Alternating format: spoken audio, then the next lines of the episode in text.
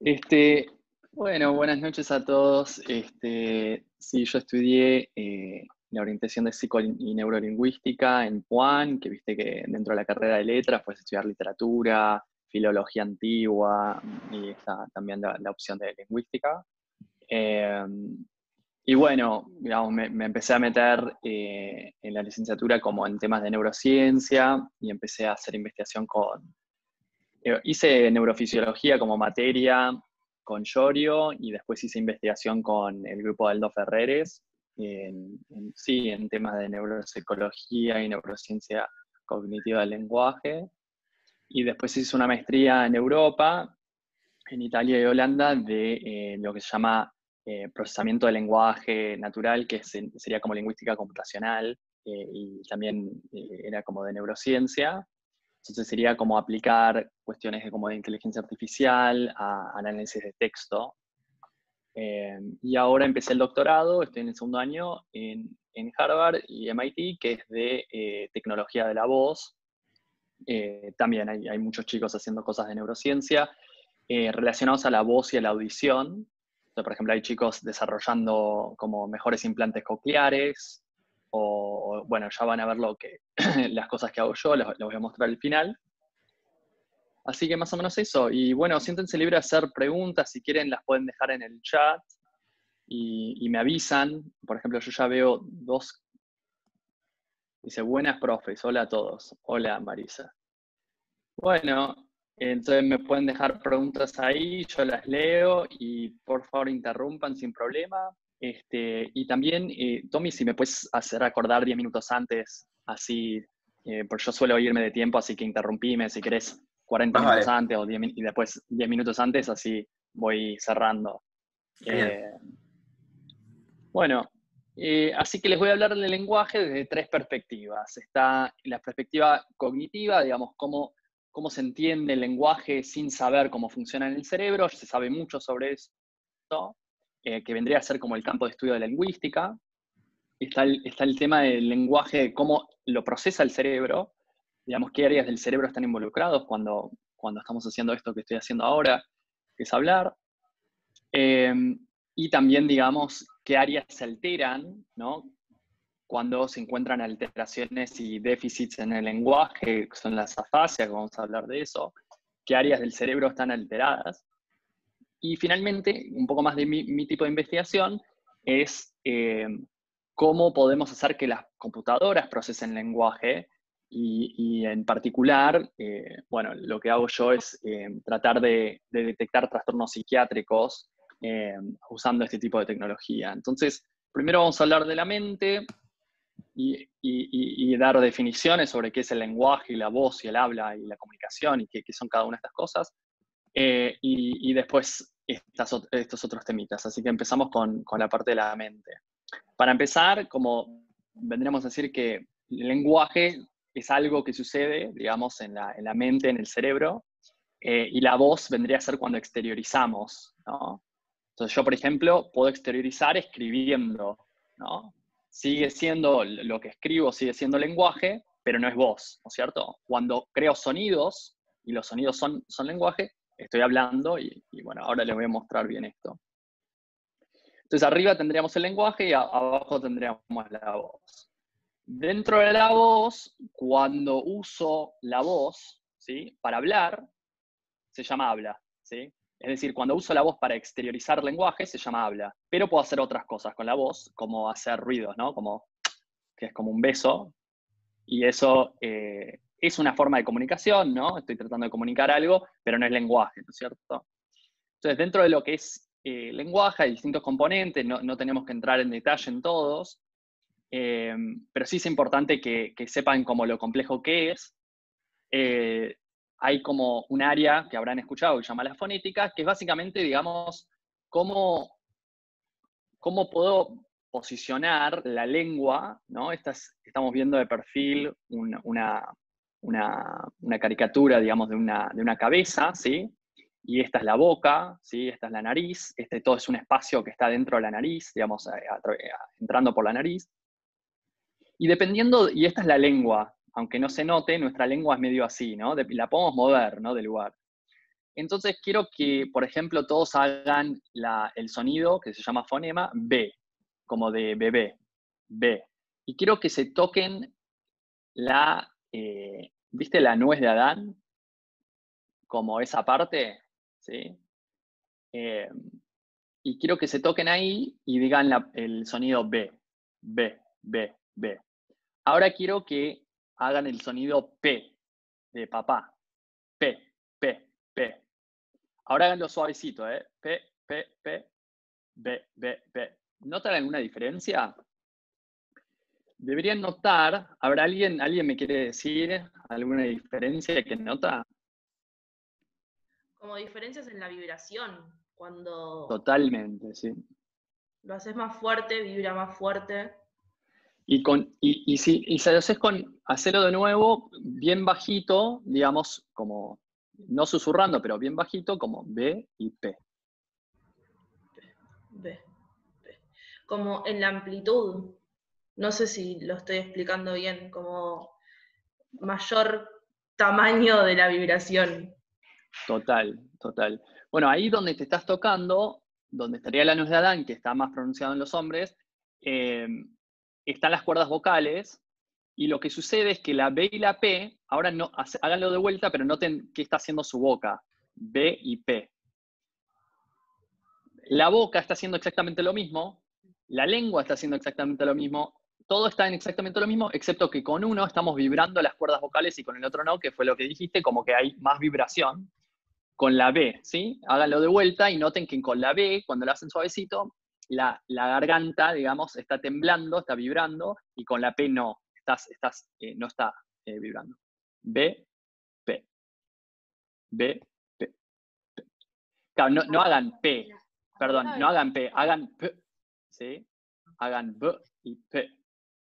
Bueno, ahora les voy a mostrar bien qué son las cuerdas vocales y todo eso. Muchas gracias, Luz.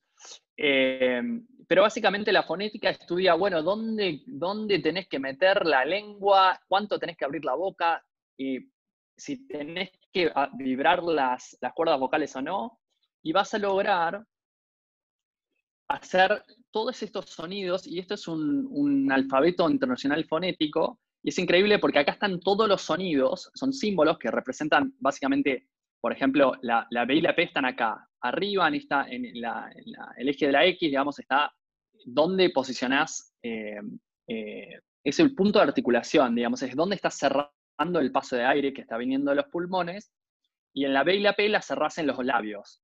Y después con la T y la D, en realidad pones la lengua justo detrás de los dientes.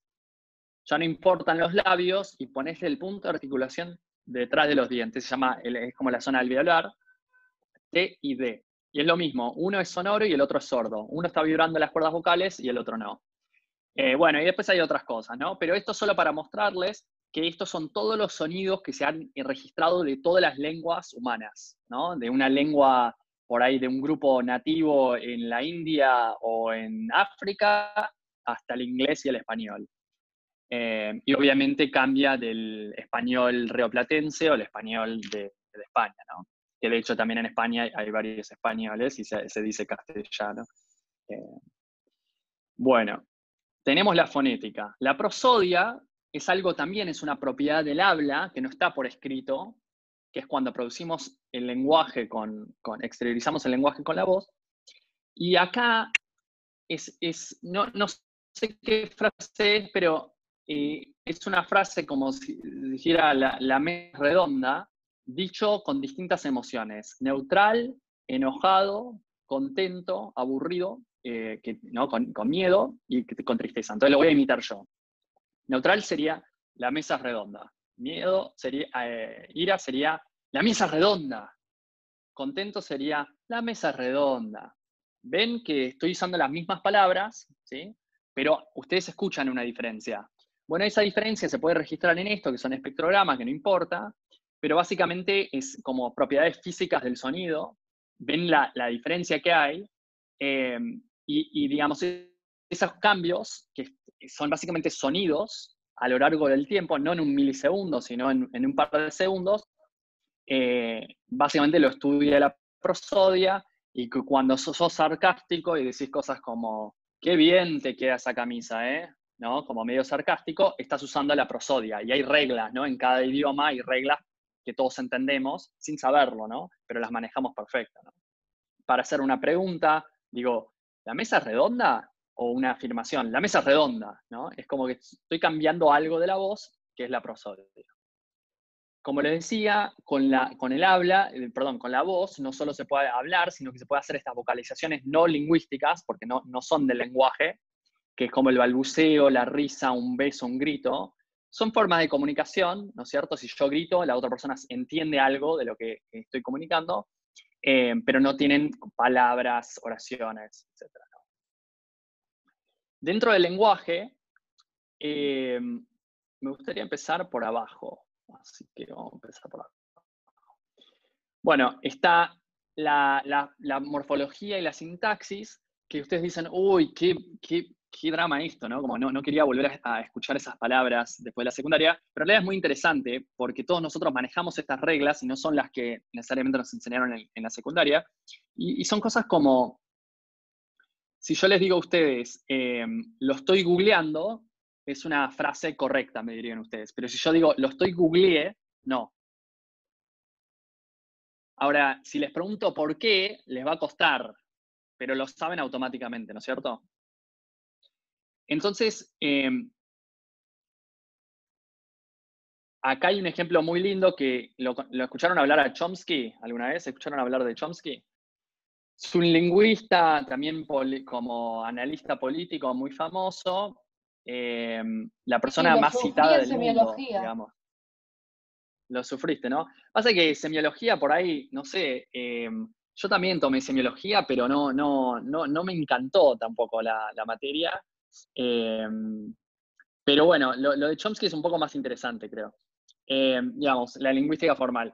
Y entonces tiene esta, creo esta frase que es muy linda, que se llama, que es ideas verdes incoloras duermen furiosamente.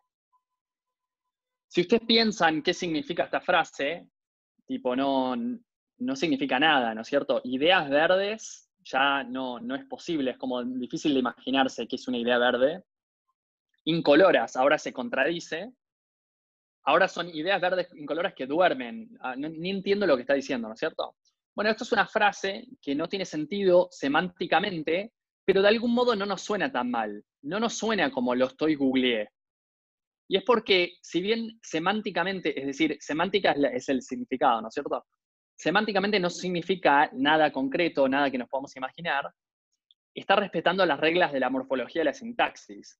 Y de nuevo, todos nosotros cuando yo les leí estas frases, ustedes se dan cuenta intuitivamente si están bien o están mal. A veces seguramente les costaría mucho más decirme por qué. Y esto es porque nosotros tenemos estas reglas de morfología y sintaxis, eh, las conocemos, las aprendemos cuando somos chiquitos. Hacia los 3, 4 años ya manejamos casi todas las reglas, aunque no lo puedan creer. Eh, sin embargo, si les pregunto exactamente qué regla estoy violando acá, les va a costar un poquito más. Este es un auxiliar y el auxiliar va con un gerundio. Bueno, estas son todas cosas que tenés que ir a estudiar lingüística, que obviamente nadie quiere hacer acá. Así que bueno. Pero esto para mostrarles que todo el tiempo estamos manejando estas reglas, ¿no es cierto? Hay patrones en el lenguaje que estamos manejando y obviamente se pueden alterar, ¿no es cierto? Ahora vamos a la semántica, que hay otras reglas para combinar significados. ¿sí? Estamos combinando palabras acá con la sintaxis y partes de palabras con la morfología, pero la semántica es combinar significados. Por ejemplo, si yo digo la palabra construir, ustedes todos ya saben que yo no puedo decir construir eh, un pájaro. Mejor dicho, se van a imaginar un pájaro de madera o algo así, pero no se puede construir algo animado. Hay una regla en el lenguaje que es que tenés que construir algo inanimado, ¿no es cierto? Eh, ¿Quién te enseñó esta regla? No sé, pero la tenemos, ¿no es cierto? Otra, otra cosa que sabemos es que la palabra burro tiene varios significados, ¿no es cierto? Y depende del contexto, vamos a sacar el significado. Este es un, ejemplo de, una, lenguaje figurativo, ¿no? Una metáfora. Burro puede significar, digamos, tonto o algo así. Pero después es súper interesante que en realidad no solo hay reglas de semántica y, y, morfología y sintaxis, sino que también hay algo que se llama pragmática, que es que cuando yo digo, estoy en lo de Tommy y digo, che, hace calor, ¿eh? Tommy puede decir, uy, ¿querés que prenda el, aire acondicionado, el ventilador? Pero yo no dije, che, prenderías el aire acondicionado, el ventilador, yo solo dije hace calor. Y esto se llama, esto llama un habla de acto indirecto. Y es muy loco porque también manejamos un montón de reglas de lo implícito y lo no dicho, ¿no es cierto? Si yo digo, eh, uy, le falta sal a esto, vos me, por ahí me vas a ofrecer la sal, aunque yo no te lo pedí. Eh, y esto se usa mucho en abogacía, por ejemplo, que cuando la gente dice, che, te voy a matar, eh, digamos, los abogados están obsesionados con esto porque tienen que darse cuenta si hubo o no una amenaza, aunque la persona dijo, eh, no lo dijo directamente, ¿no? Por ahí dijo, cuidado, ¿eh? Por dónde caminas o algo así. Y entonces tiene que haber teorías sobre, che, le tenés que decir a un juez, che, lo tenés que meter preso o le tenés que poner un, un, orden de alejamiento, no sé cómo se llama, porque esto es una amenaza, ¿no? Entonces eso se, estudia mucho. Perdón. Eh, sí. Eh, no, quería preguntarte si em, la pragmática tiene que ver como, como características iniciales de la aparición del lenguaje, digamos, en, un niño. Eh, puede ser que venga por ahí, digamos, como que lo primero que, busca el niño el lenguaje es la, pragmática, más que las otras características, obviamente. Muy buena pregunta. Sí, diría que, diría que sí, o sea, en realidad es como que el, lenguaje se usa para comunicar, ¿no es cierto? Hay teorías, ¿no? Hay, hay, de hecho, Chomsky no piensa eso. Chomsky piensa que el lenguaje surgió Em, digamos, en los homínidos, porque era una mejor manera de razonar con los pensamientos, ¿no es cierto? Al poder tener lenguaje podemos construir pensamientos cada vez más complejos. Pero bueno, diría que la mayoría de los lingüistas piensan que tiene una función comunicativa y los chiquitos están todo el tiempo tratando de comunicarse, aunque no puedan manejar estas reglas, ¿no? Cuando tienen dos, tres años no manejan bien todas estas reglas, ¿viste? No pueden decir perro, dicen perro, ¿no? pero eh, están tratando de comunicarse. Sin embargo, no, no logran aprender bien esto de la pragmática hasta que logran el lenguaje. Entonces van de la mano, pero sí están como tratando de comunicarse ante todo, ¿no es cierto? Eh, muy buena pregunta. Bueno, esto era la parte más aburrida para los que no les interesa el lenguaje. Les prometo que de ahora en más va a ser como hitazos. Eh, bueno, les quería preguntar a ustedes, y creo que tengo un polling que voy a ver. Bueno, no tengo de esta, tengo de otra.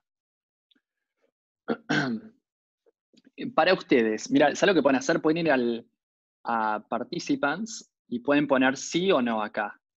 ¿Ok? Quiero que al lado del nombre pongan sí o no. ¿El lenguaje de señas para ustedes es un lenguaje natural, un lenguaje de verdad, o es más, es como no, no tiene la misma complejidad que el español o el inglés? Es decir, eh, entonces quiero que vayan acá, participantes, y pongan sí o no. Perdón, ¿tiene algo que ver con el lenguaje innato o el lenguaje adquirido? Sí, podríamos, la, pregunta ahora es, si el lenguaje de señas, ¿no? Em, es igual de complejo, igual un lenguaje natural que los lenguajes hablados, como, em, como el inglés o el español, o si en realidad ustedes piensan, eh, y no tienen por qué saber, pero está bueno como que ustedes se lo pregunten para, para lo que viene después. Em, y por otro lado está la pregunta de si es innato o no, ¿no es cierto? Pero ya vamos a ir a esa otra pregunta, que es muy buena. Bueno, tenemos... Respondemos en el chat de, Zoom. Eh, Acá en participantes puedes poner sí o no. Ok. Em, las señas, ¿no, ¿no es una lengua, no hay una diferencia entre la lengua y el lenguaje? Bueno, ya lo vamos a ver, pero em, ahora, ahora lo vamos a ver. Ahora solo contesten si les parece que que tiene una limitación, pueden decir no, digamos, no logra expresar lo mismo que un lenguaje natural, o les parece que sí, que tiene toda la misma complejidad. Bueno. Bueno, tenemos una mayoría de sí, un par que no. Vamos a ver. Ahora pueden sacar la respuesta si quieren. Em, lenguaje de señas, acá tienen un ejemplo, ¿no? Esto es en, el lenguaje de señas americano. Eh, vean estos patrones, ¿no? Esta es la palabra para, esta es la seña para silla y esta es la seña para sentarse. ¿Ustedes me ven a mí? Dani, te digo una, sola cosa nada más. Eh, cuando vos pusiste antes el participantes y se veía el sí no en tu pantalla, eso no estaba compartido. Entonces. No, no, está bien, está bien. No, solo porque algunos estaban preguntando por el chat, tipo, cómo hacían para votar sí o no. Es yendo a participantes y había un botón que decía sí y no. O sea, esa era la forma. ¿Vas a participantes? Perfecto, perfecto. Gracias. Perdón por la este, interrupción. No, no, no, no. Eh, ¿Y ustedes ahora me ven a mí si hago así? Sí, eso vemos. ¿Me pueden ver? Entonces hay una seña que es así. Evidentemente yo no, yo no, digamos, no, no sé señar, pero es una seña que es así, que significa silla, ¿ok? Pero si lo haces una sola vez para abajo, significa sentarse, ¿no? Es una palabra relacionada. Uno es un sustantivo y el otro es un verbo. Entonces, silla, esto es silla, y sentarse es esto, sí. Eh, si podés, por favor, levantar un poquito más las manos porque quedan muy abajo de la cámara. Dale, gracias. Entonces, es algo así. Y esto es silla y sentarse es esto. ¿Ok? Después, avión es algo así y volar es esto. ¿Ok? El mismo, la misma configuración de la mano, pero una sola vez. Y auto es esto y manejar es esto. ¿Ok? La misma configuración, pero una sola vez. Mientras que el sustantivo siempre es un movimiento. La, bueno, eso es como para mostrarles que hay un patrón, ¿sí? En español, en general, eh, también tenemos eso. Por ejemplo, los verbos en infinitivo terminan en ere, ¿no? Caminar, bailar, eh, sentir, ¿no? o sea, hay ciertos, hay ciertos sonidos y letras, si quieren, que definen a los verbos que son diferentes a los sustantivos. Hay ciertos patrones, no tenemos que entrar en, pero estamos viendo lo mismo en lenguaje de señas.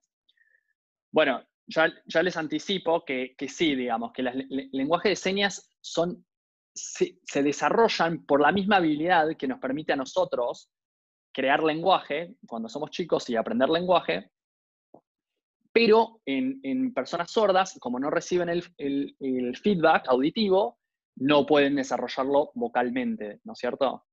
Y entonces empiezan a desarrollar lenguaje de señas eh, que logran expresar la misma cantidad de cosas y con la misma precisión, quiero decir, ¿no? de complejidad, que un lenguaje hablado. Obviamente, las dos personas tienen que poder hablar el mismo, eh, la misma lengua. Y, no solo eso, sino igual que un lenguaje hablado, estas formas que, surgen para expresar cosas eh, cambian de país a país y es como si fueran dialectos, ¿no es cierto? Nosotros no hablamos igual que en España y en Estados Unidos no hablan igual que en el Reino Unido, ¿no es cierto? Y acá estamos viendo la letra C en distintos países, ¿sí? Bien que hay, hay similitudes y diferencias, depende, depende del país, igual que los lenguajes hablados, acá tienen la C en distintos, eh, y acá tienen la N. Eh, bueno, ahora les quería hacer otra pregunta, pero esta vez había preparado un poll, entonces va a ser mucho más fácil. Eh, miren, acá, ahí está. Ahora a todos les va a aparecer una encuesta, ¿lo ven? Ahora pueden contestar. Y les quería preguntar si los animales no humanos, otros primates como otros o perros o pájaros, pueden llegar a aprender lenguaje.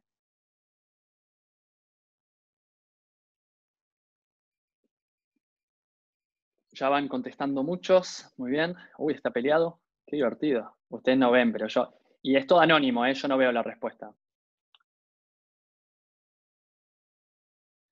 Bueno, muy bien ya contestaron 25 de 30. Ok. ¿No? Entonces la pregunta es si un mono, un chimpancé, un perro, un canario, algo así, alguno de estos animales puede llegar a aprender lenguaje. Y el 73% de ustedes, con 26 respuestas de 30, contestó que sí. Y el 27% contestó que no. La mayoría contestó que sí. A ver. Bueno, hubo muchos, en la década del, siglo XX, en el siglo hubo muchos intentos de enseñarle a chimpancés a hablar. Eh, Proyecto Vicky, cada, Vicky y Washo eran distintos chimpancés, y a veces los adoptaba una familia y decía, bueno, los vamos a criar con nuestros hijos, lo cual es un poco peligroso, pero eran los años 50, ¿viste? Y entonces eh, le enseñaron a hablar, al, primero le intentaron hablar, como le, empezaron a mover la boca, dijeron como repetí, le daban un, una, un treat, una comidita, para que eh, imite a su hijo. Por ejemplo, tenían un hijo humano y tenían el hijo chimpancé y le estaban intentando hablar. Lo que pasa con eso es que los chimpancés tienen la laringe muy diferente eh, a nosotros y no pueden producir, o sea, todo el aire de ellos pasa por la nariz. Nosotros pasa por la nariz y por la boca. ¿sí? Si usted se tapa la nariz, ¿viste? Van a, van a hablar medio nasal, ahí está pasando todo el aire por la boca. Y bueno, esto intentaron hacer esto y como la anatomía del, chimpancé es diferente, no pudo ni hablar ni para nada. Aprendió a decir unas palabras y nada más. Hubo un montón de otros casos, pero básicamente a partir del segundo, lo que hicieron fue, dijeron, bueno, como no pueden hablar como humanos, vamos a enseñarle el lenguaje de señas, ¿sí? Pero lograban decir cosas como abrazo, eh, por ejemplo, este era Nim Chimsky, porque lo, lo nombraron por Noam Chomsky, este lingüista que les conté, eh, y lo llamaron al chimpancé Nimchinsky, y lograba decir muchas palabras, eh, perdón, con señas, lograba señar muchas palabras, pero eran cosas como abrazo, Nim, más, como dame otro abrazo, ¿no es cierto? Pero eso no es dame otro abrazo, es abrazo Nim más, ¿no? Más, más, más, abrazo, ¿no? Igual está bastante bueno, o sea, el, chimpancé estaba señando lo que por ahí un perro no puede hacer, ¿no es cierto? Pero después, eh, agarraron, hay una, hay una especie de eh, chimpancé que se llama bonobo, que son muy interesantes. Básicamente estaban todos los chimpancés acá en, el, en lo que hoy es Congo, y se formó este río hace dos millones de años. ¿sí? Y, imagínate que hay un montón de chimpancés, se empieza a armar un arroyo, algunos quedan de un lado, otro de otro, y después de ciertos eh, años y cientos de años se forma un río muy, muy grande. Entonces quedan completamente del otro lado, pero no, no nadan bien y después de dos millones de años evolucionaron diferente, ¿no? Porque el hábitat era diferente. En el norte, donde quedaron estos bonobos, los que después serían bonobos, era mucho más rico el ambiente. Entonces lograron hacer poblaciones mucho más grandes, ¿sí? Eh, como, y, les permitió eh, generar rasgos mucho más sociales, ¿sí? Para tener grupos más grandes.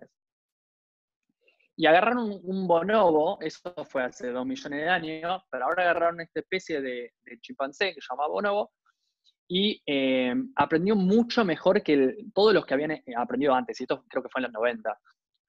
Lo que hicieron fue, le daban, los, los monos tienen un sistema visual muy, muy bueno, y les daban a los, a los, eh, a los chimpancés imágenes, y como cada imagen sintetizaba una palabra, ¿no? Había una imagen para auto, para agua, para brazo, ¿no? Y logró aprender muchísimos.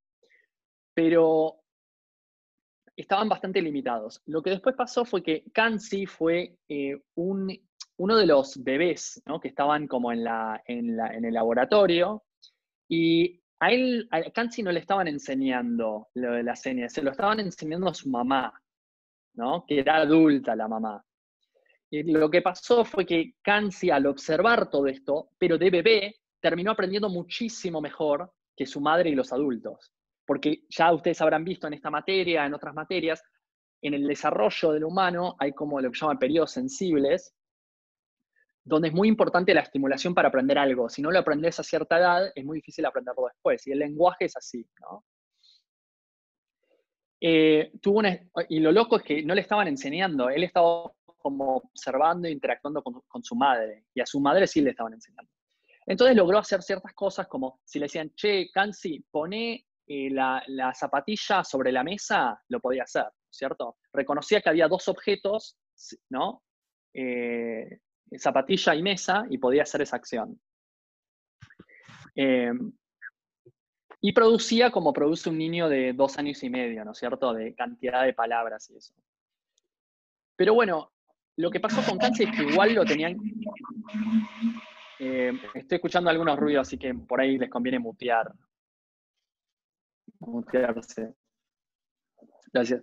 Eh, lo que pasó con Kansi es que necesitaban hacerle lo que llama mucho reforzamiento conductual, es decir, le enseñaban, le mostraban la imagen, le daban una comida para que lo volviera a hacer. Y Kansi estaba con muchas ganas de, tener esos, eh, esas comidas y entonces hacía la conducta. Los chicos, en cambio, aprenden lenguaje, eh, digamos, aunque no lo estés reforzando todo el tiempo, ¿no es cierto? Y, en los estudios con Kansi puntualmente no sabemos cuánto tiempo practicaban cada tarea.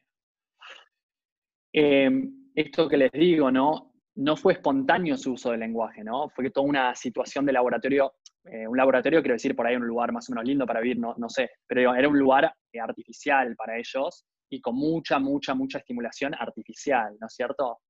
Eh, en cambio, los niños, digamos nosotros, aprendemos, adquirimos lenguaje sin tanta estimulación. Em, Sí, por ejemplo, la primera vez que escuchaba, cada palabra y veía los signos era como muy limpio y controlado, los sonidos estaban grabados y no había ruidos ambientales. En cambio, los niños a veces vos los escuchás y escucharon la palabra una sola vez y ya las pueden empezar a producir en, situaciones con mucho ruido en su casa, ¿no es cierto? Eh, o en el parque o lo que fue en la plaza. Y terminó usando como 40 de, estos 40 de estas palabras. Ahora, poder usar palabras, ¿se acuerdan del gráfico con sintaxis, fonética, semántica, todas estas partes? En realidad, poder usar palabras, como decir, yo quiero, vos, no es exactamente lo mismo que poder decir yo te quiero, yo te quise, yo te voy a querer, ¿no? Ahí estoy conjugando el verbo. Eh, si yo te digo, eh, Daniel corrió la pelota, o por ejemplo te digo, el nene corrió a la nena, no es lo mismo que decir el nene fue corrido por la nena. ¿No? Piénsenlo, ¿quién corre a quién? El nene corre a la nena, el que está corriendo es el nene a la nena. Pero si digo, el nene fue corrido por la nena, ahora es la nena la que está corriendo al nene. Y todo esto a ustedes no les cuesta nada, ya, lo saben, esto se llama voz activa y voz pasiva, pero el mono, eh, perdón, el, bonobo no, entendía esta, diferencia, ¿no es cierto? Y básicamente hay un problema muy metodológico, que es que cada vez que el mono contestaba, o sea, cada vez que el mono hacía algo, los mismos experimentadores sobreinterpretaban. Ah, entiende perfecto. Cuando digo, poné la silla, poné la zapatilla sobre la mesa, entiende el verbo poner, entiende todo. Y capaz el mono solo entendió zapatilla y mesa y sabe que si hace eso le dan un trip, pero no entiende realmente lo que está diciendo. ¿Se entiende? Entonces, la respuesta es no. Eh, ningún otro animal, excepto los humanos, tienen lo que se llama el lenguaje, definido como este, este, conjunto de reglas sintácticas, semánticas, pragmáticas y todo lo demás. ¿no? Sí lo que tienen es formas de comunicación, ¿no? menos precisas, aunque depende, ¿no? son, mucho mejores en, llamarse a la distancia, en gritar a veces, y, además no, no, hay que pensar que el lenguaje es más importante que otras habilidades, ¿no es cierto? los, muchos, muchos primates tienen un sistema visual mejor desarrollado que los humanos. Los pájaros pueden volar, ¿no es cierto? Es como, no, eh, para los pájaros no les importa tener lenguaje, ¿no es cierto? Eh, así que no, no, lo digo como peyorativamente, pero, eh, ¿se entiende? Pero, digamos, lenguaje con todas estas habilidades que nosotros sí tenemos y la precisión para hacer voz activa, voz pasiva, futuro, presente, pasado, no lo tienen, ¿no es cierto? Entonces, ¿cómo se adquiere el lenguaje? Eh, no voy a entrar en detalle, pero acá tenemos como un timeline de los primeros años de un niño, acá cumple un año, acá cumple dos años, acá cumple tres años. Y es muy loco porque al principio los, bebés no hablan mucho, empiezan a balbucear, hacia el año de vida empiezan a decir mamá y papá, que justamente son fonemas fáciles de decir. ¿Se acuerdan cuando estamos haciendo la P? Es muy fácil para el bebé simplemente expulsar aire de su boca y cerrar los labios. En cambio, ya poner la lengua en lugares precisos, como decir perro, es mucho más difícil y lo aprende recién a los cuatro o a los seis años, ni idea. Y lo que es muy loco es que cuando empiezan a hablar, ponele ya tienen dos años y medio, dicen cosas, ¿escucharon alguna vez que los bebés dicen cosas como yo sabo? ¿Escucharon eso alguna vez? Sí. Eh, y, ahí lo que está pasando es que en realidad no es un error si, lo piensan. Yo sabo, el verbo saber es un verbo irregular porque en vez de, viste que nosotros decimos amar, amé, amo, viste, yo amo. y como que hay una forma regular de conjugar los verbos, y los bebés lo que hacen es aprenden primero esa forma regular, y entonces dicen, bueno, si es saber, es sabo. Eh, y lo loco, por esto le decía los periodos sensibles, que aunque vos le digas, cuando el bebé empieza a hacer eso, le empiezas a decir, no, no es sabo, es C. El bebé no, no, aunque se lo diga 100 veces, no lo va a entender, porque no está en el periodo correcto para aprender esa información. Después va a pasar, algo va a haber un cambio en su cerebro donde se va a abrir esa ventana que si vos se lo vuelves a decir, lo aprende perfecto. Esto está, está bueno también para saber que los, obviamente esto varía con cada niño y no, no hay que preocuparse demasiado ¿no? cuando hay diferencias de meses o em, en la adquisición del lenguaje y nada, por ejemplo, la, la media de, en, los, en los niños es un poco más tardía la adquisición en, en la media en, que la, de las líneas, ¿no? Em, y nada, otra cosa que le quería decir es que acá hacia los dos años hay lo que llaman una expresión léxica, que los que son padres, si hay algunos padres, lo, lo sabe. Eh, hacia los dos años es increíble, es como que hasta ahí solo decían tipo 10 palabras y a partir de más o menos los dos años, puede ser año y medio o inclusive a los tres años, explota. Y todos los días aprende palabras nuevas eh, entonces, ese, periodo se llama eh, la, explosión léxica, ¿no es cierto? Y son básicamente cambios que van pasando en el cerebro que permite que haga estas cosas o no las haga. Eh, acá vemos un bebé hablando. Bueno, entonces vamos a hablar un poquito más sobre cómo se aprende o adquiere un lenguaje. La palabra técnica lingüística es adquirir el lenguaje, porque es algo que es, eh, se considera muy innato y ahora les voy a explicar, digamos, por qué creemos que es una habilidad innata. Innata quiere decir básicamente que hay genes que se expresan, ¿no? Los genes están en el núcleo y se están expresando eh, en, el núcleo, eh, fuera del núcleo de la célula y están generando una cadena de cambios que hace que todos los que tengamos este genes, que somos todos, aprendamos lenguaje más o menos independiente del ambiente. ¿sí? Estás en un ambiente pobre, un ambiente rico. ¿no? Les doy otro ejemplo, la visión. A menos que tengas algún trastorno eh, que pasa pero es poco frecuente, vas a terminar viendo. No importa si sos rico o si sos pobre. Si tuviste mucha estimulación o poca estimulación. Y esto es medio contraintuitivo para los que no son lingüistas. Decir, ¿cómo? No, los chicos con, con situaciones eh, mejores de vida van a aprender mejor el lenguaje que otros. Sí, depende cómo lo definamos. Si lo definimos como estas reglas sintácticas y semánticas y todo esto, no es tan así. Es bastante parecido más a, través del nivel socioeconómico. Pero después hay otras cosas como es la cantidad de vocabulario, ¿no es cierto? Y ahí sí cambia mucho, ¿no? Los chicos eh, eh, que nacen en contextos de menor estimulación o de eh, más pobres, digamos, eh, van a tener menor, en, promedio van a tener menor léxico, o sea, van a conocer menos cantidad de palabras. Eh, y, ahora les quería mostrar dos estudios de caso que demuestran un poco cómo, cómo, nacen las, las, lenguas, digamos. Uno es el caso del lenguaje de señas en Nicaragua. Resultó que en los años, creo que en los años 70, estaban tratando de enseñarle a los chicos, eran unos adolescentes, abrieron la primera escuela de lenguaje de señas en Nicaragua y agarraron a unos chicos de 13, 14 años y los llevaron a esta escuela. ¿no? Eran todos sordomudos, pero no sabían enseñar bien, ¿sí? porque no existían, como nadie, los, los padres eran, viste que a veces la mayoría de los, las sorderas son genéticas, o sea que, eh, y, y, a veces son mutaciones, ¿no es cierto? Es decir, los padres no tienen, no son sordos, pero te nace un hijo sordo, entonces vos no sabés lenguaje de señas como para interactuar con tu hijo, entonces tu hijo nace y hacia los 13 años lo mandan a esta escuela, ¿sí? Y se lo juntan con otros chicos. Bueno, le dijeron, mira, este, inventamos un lenguaje de señas, así se hace silla, así se hace volar, eh, y no aprendían los chicos. Pero después lo que pasó fue que agarraron a chicos más chiquitos y de nuevo, les enseñaron esta lengua que habían inventado unas personas que hablan, ¿no? Acá, no sé, se les ocurrió a ellos. Y los chicos durante la clase no aprenden nada. Pero a partir de un par de semanas, cuando, como los chicos se volvían en, el colectivo escolar, cuando los chicos que eran sordos no tenían mucho lenguaje de señas, ¿no? como que trataban de comunicarse, pero no lo habían practicado nunca, nunca habían conocido a otro chico sordomudo, en el colectivo escolar empezaron a crear un lenguaje de la nada.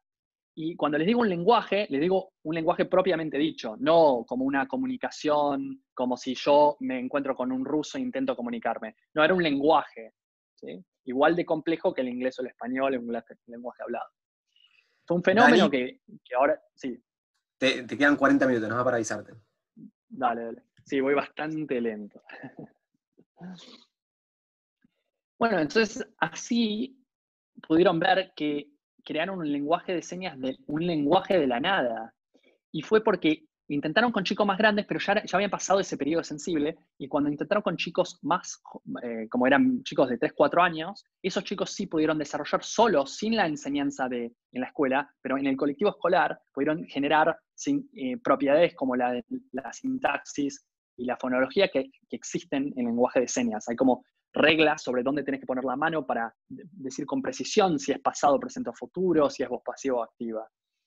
Em, voy a saltear este, este segundo ejemplo. Acá, ustedes Perdón, en el, chat, en el chat dice, dice Vero. Ah, hay 11 preguntas, no lo había visto. No, no, no, era que lo de antes era, había mucha gente que había dicho que no podía entrar a las preguntas o cosas por el estilo. Pero Vero dice, es lengua de señas ya que es un idioma. Eh, bueno, es lengua de señas americano-argentino, ¿no? Es como si yo te dijera, lengua es, es como el español rioplatense es una lengua, ¿no es cierto? Pero si vos pensás a nivel como científico, ¿qué es? ¿no? Eh, por ejemplo, hay lenguajes, pero estoy de acuerdo, ¿no? ¿no? estoy contradiciendo, solamente que me estoy refiriendo por ahí a otra cosa, ¿no es cierto? Eh, crearon una lengua particular pero es un, también un lenguaje como, un lenguaje hablado, ¿no es cierto? Es las dos cosas, quiero decir. No sé si estás de acuerdo, Vero.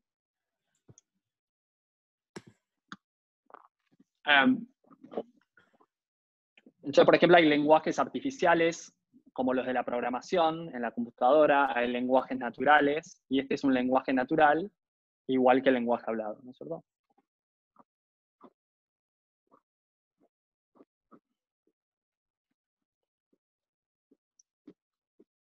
Bueno, a veces la gente como dice, che, el lenguaje que usás, si hablas español o hablas alemán, determina cómo pensás. ¿Nunca escucharon eso o pensaron en eso?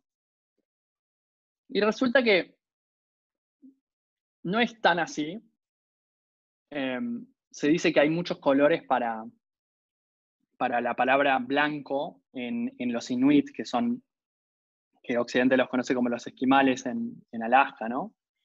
Y, y, en realidad ellos tienen muchos colores de, blanco, o sea, no es que logran ver, o sea, ellos logran ver más tonos de blanco que nosotros, ¿sí? Entre tonos de blanco y gris que nosotros. Pero no es que logran verlo porque tienen más palabras para el blanco, sino que tienen más palabras para el blanco porque tienen la necesidad de ver distintos tonos de blanco, pero están todo el día rodeados de distintas formas de nieve. Nieve que se cae de un árbol, eh, nieve oscura porque está cerca del agua, nieve, eh, nieve clara, ¿no? Entonces generan estas palabras. Pero algo, algo y esa, es esa idea ¿no? de la, lengua determina el pensamiento, se llama la hipótesis Sapir-Whorf. Y, y esa, eso, esa, esa hipótesis es incorrecta, pero podríamos decir que el lenguaje y la lengua, digamos, puntual influencia el pensamiento, ¿no es cierto? No la determina, pero pero sí hay un fenómeno muy copado, universal, que es que todas las lenguas que tienen em, palabras para blanco y negro, tienen palabras para rojo. O sea, tienen una palabra, viste, cuando vas a comunidades nativas y ves qué palabras tienen, todas las, todas las comunidades que se encontraron tienen una palabra para blanco, negro o claro, oscuro y para rojo. Después, hay algunas que tienen blanco, negro, rojo y amarillo o verde. Pero nunca vas a encontrar una comunidad que tenga blanco, negro y marrón como los únicos colores que tienen en su lengua. ¿sí? Lo loco es que vayas a donde vayas alrededor del mundo, se sigue este patrón, ¿sí? donde si tenés color para violeta, también tenés nombre para todos estos otros colores. ¿sí? Si tenés un nombre para azul, seguro ya existe una palabra para amarillo y verde. Entonces eso es como un interesante, o sea, y de hecho se hicieron estudios donde las personas que tienen menos palabras para colores reconocen menos las diferencias sutiles entre los colores. Pero lo pueden pensar como un artista, un pintor, eh, tampoco, digamos, va, a tener mucha más sensibilidad visual a las diferencias de colores que nosotros, ¿no es cierto? Y va a tener también más palabras para esos colores. Bueno, finalmente les voy a preguntar, ¿está bien dicho el mejor que haya? Esto lo pueden, pueden poner acá en participantes, y pueden poner sí o no.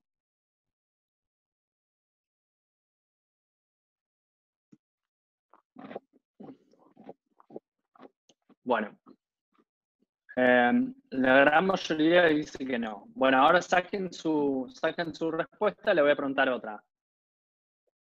Convocamos a los alumnos a asistir a la charla sobre eh, lo que fuera, neurociencia. ¿Está, ¿Está bien dicho a los alumnos? ¿Sí o no? ¿Qué es la opinión de cada uno?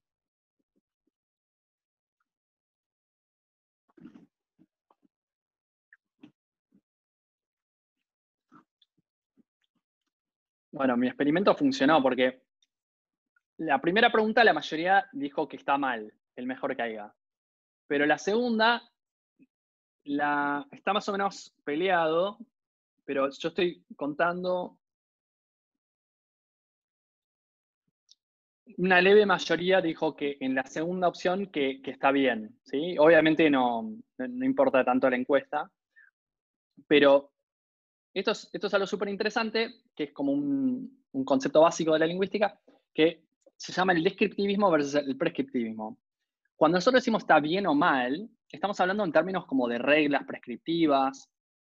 Eh, en cambio, la lingüística le interesa lo descriptivo, ¿no? Va a una población como Buenos Aires o Argentina y dice, mira, la gente está usando les para ser más inclusivo.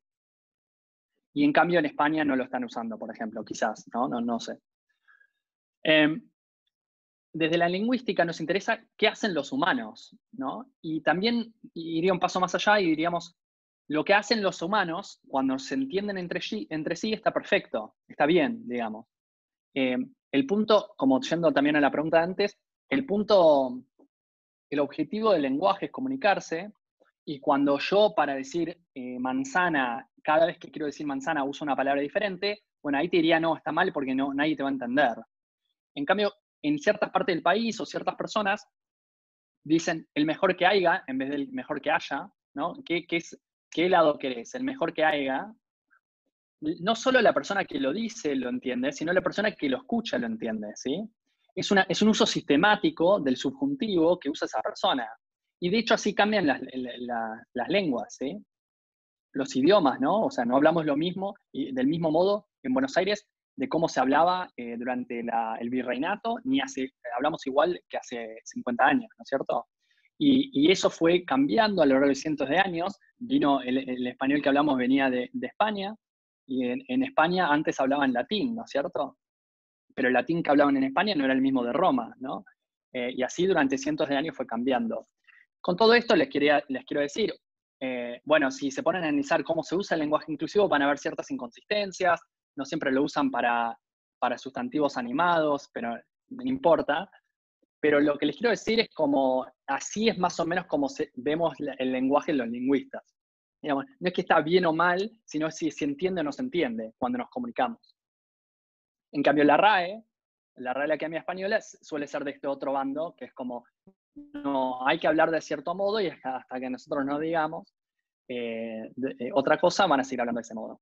Pero eh, otra cosa que se puede notar es que si vas a una entrevista laboral, y decís que haya, la persona seguramente te juzgue, pero eso ya es, un, es una cosa, te juzgue como por ahí con, con, cierto nivel educativo, por ahí injustamente, pero lo que quiero decir es como eso ya es un, es un fenómeno no tan biológico del lenguaje, sino más eh, político, eh, social, ¿no es cierto?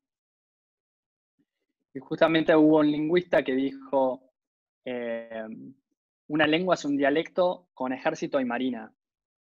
Y esto lo que, lo que estaba tratando de decir es que no existen las lenguas, ¿no? Eh, Viste cuando no pasa tanto en Argentina, pero pasa mucho en Europa, que hay muchos dialectos, la gente piensa que la versión de la capital, ¿no? el inglés de Londres o el italiano de Roma o el castellano de Madrid es el mejor. Y en realidad a los lingüistas nos parece una ridiculez esto. Es como, todas son variaciones de otro dialecto. El español de Madrid también es un dialecto. El inglés de Londres también es un dialecto. Simplemente todos van cambiando. Y de hecho el inglés de Londres fue cambiando a lo largo de las décadas. Entonces esto es una forma de decir, una lengua no existe, es otro dialecto más, pero es el que tiene el poder, ¿no? Es el de la capital, el de la corona. ¿Se entiende? Bueno, y acá hay un libro. Sí, decime.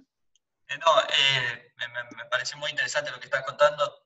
Te quería consultar si entre todos los lingüistas coinciden con esto, digamos, que en realidad el lenguaje importa solamente si, si, existe la comunicación o si hay un entendimiento entre, lo que, entre quienes lo producen o, no, digamos, porque los de la RAE, ¿qué son, digamos? Sí, sí, sí, son, son lingüistas prescriptivistas. Lo que te diría es como que si, si yo tuviera que adivinar, tomás una muestra aleatoria de los departamentos de lingüística alrededor del mundo, te diría que está como en, no sé, 80-20, eh, como a favor de, del descriptivismo, ¿no es cierto? Es como que nos interesa, ¿me entendés? Porque no es como decir, sí, sí, sí, ¿por qué y, y, por qué empezamos a decir vos en vez de tú eh, ¿no? en, en Argentina? Digamos, ¿está mal? No, bueno, ¿no? Y es como que lo vemos mucho más así todos ahora lo usan, está perfectamente Puede ser como que se invierte la pregunta, digamos, ¿por qué no? Digamos, en vez de juzgar por qué las personas usan tal o cual, si está bien o está mal, digamos, ¿por qué no pueden usarlo si les va a servir? Sí, eh, ahora hay casos como más límites, como el que puse ahora del lenguaje inclusivo, donde eh, ahí sí me parece que vas a tener mucho más debate. Yo estoy, a favor, pero digo, me parece que va a haber mucho más debate. Eh, y sobre todo porque es un fenómeno nuevo y la gente lo está usando en muchos sustantivos y es muy difícil de usar a veces, ¿no? Entonces, creo que, creo que el uso de les chiques por ahí se va, se va a imponer mucho, pero en general lo que, lo que quiero decir con esto es que el cambio en el lenguaje es completamente natural y pasa todo el tiempo, ¿sí? Eh, Lucas termina Perdón, Lucas eh, estaba en el chat preguntando, ¿puede ser que uno se da naturalmente y el otro no? Eh, no sé a qué se refiere puntualmente con cuál es uno y cuál es el otro. Yo, yo, sí, es una buena pregunta. Yo diría que ah, creo que te referís al primero como natural y el segundo no tanto. O el descriptivismo sí, sí. prescriptivismo. Yo creo que creo que los dos son bastante parecidos y naturales. Eh, aunque sí, podríamos pensar que hay algo fonológico de la anatomía que está haciendo que de haya se vaya a aiga mucho más fácil y en cambio es algo más, menos natural o también es natural, pero digamos, eh, empezar a usar el, inclusivo, ¿no? solo para contestar la otra pregunta, diría que me imagino que en Argentina debe estar debatido entre los lingüistas si lo quieren usar o no, pero lo que sí diría es como este punto descriptivista, tipo, es, mucho más grave que lo, que, lo, de AIGA, ¿no? En la RAE como que dicen no puedes usar ciertas palabras que todos usamos, porque ellos no lo quieren usar. Es como una, una cosa muy antigua, eh, y diría que la, gran mayoría de los lingüistas eh, son un poco más eh, flexibles, quizás. estoy hablando de lingüistas investigadores, no tanto de, gente que, estudia gramática por ahí para, para corregir texto, que ahí sí son mucho más prescriptivas. Pero bueno, también puede, es, es, como la gente que estudia el lenguaje como un fenómeno natural, sí, sí, sin juzgarlo. Acá hay un libro, si quieren leer más de estas cosas, de los chimpancés, de cómo aprenden los niños a hablar, sobre cómo apareció el lenguaje en la historia evolutiva humana. Está este libro de Steven Pinker, que lo puedo decir online, que se llama El Instituto del Lenguaje. Bueno, la charla falta mucho todavía. Yo solo quería hacer una, una conclusión sobre la parte de la mente. El lenguaje interno es diferente a la voz, ¿no?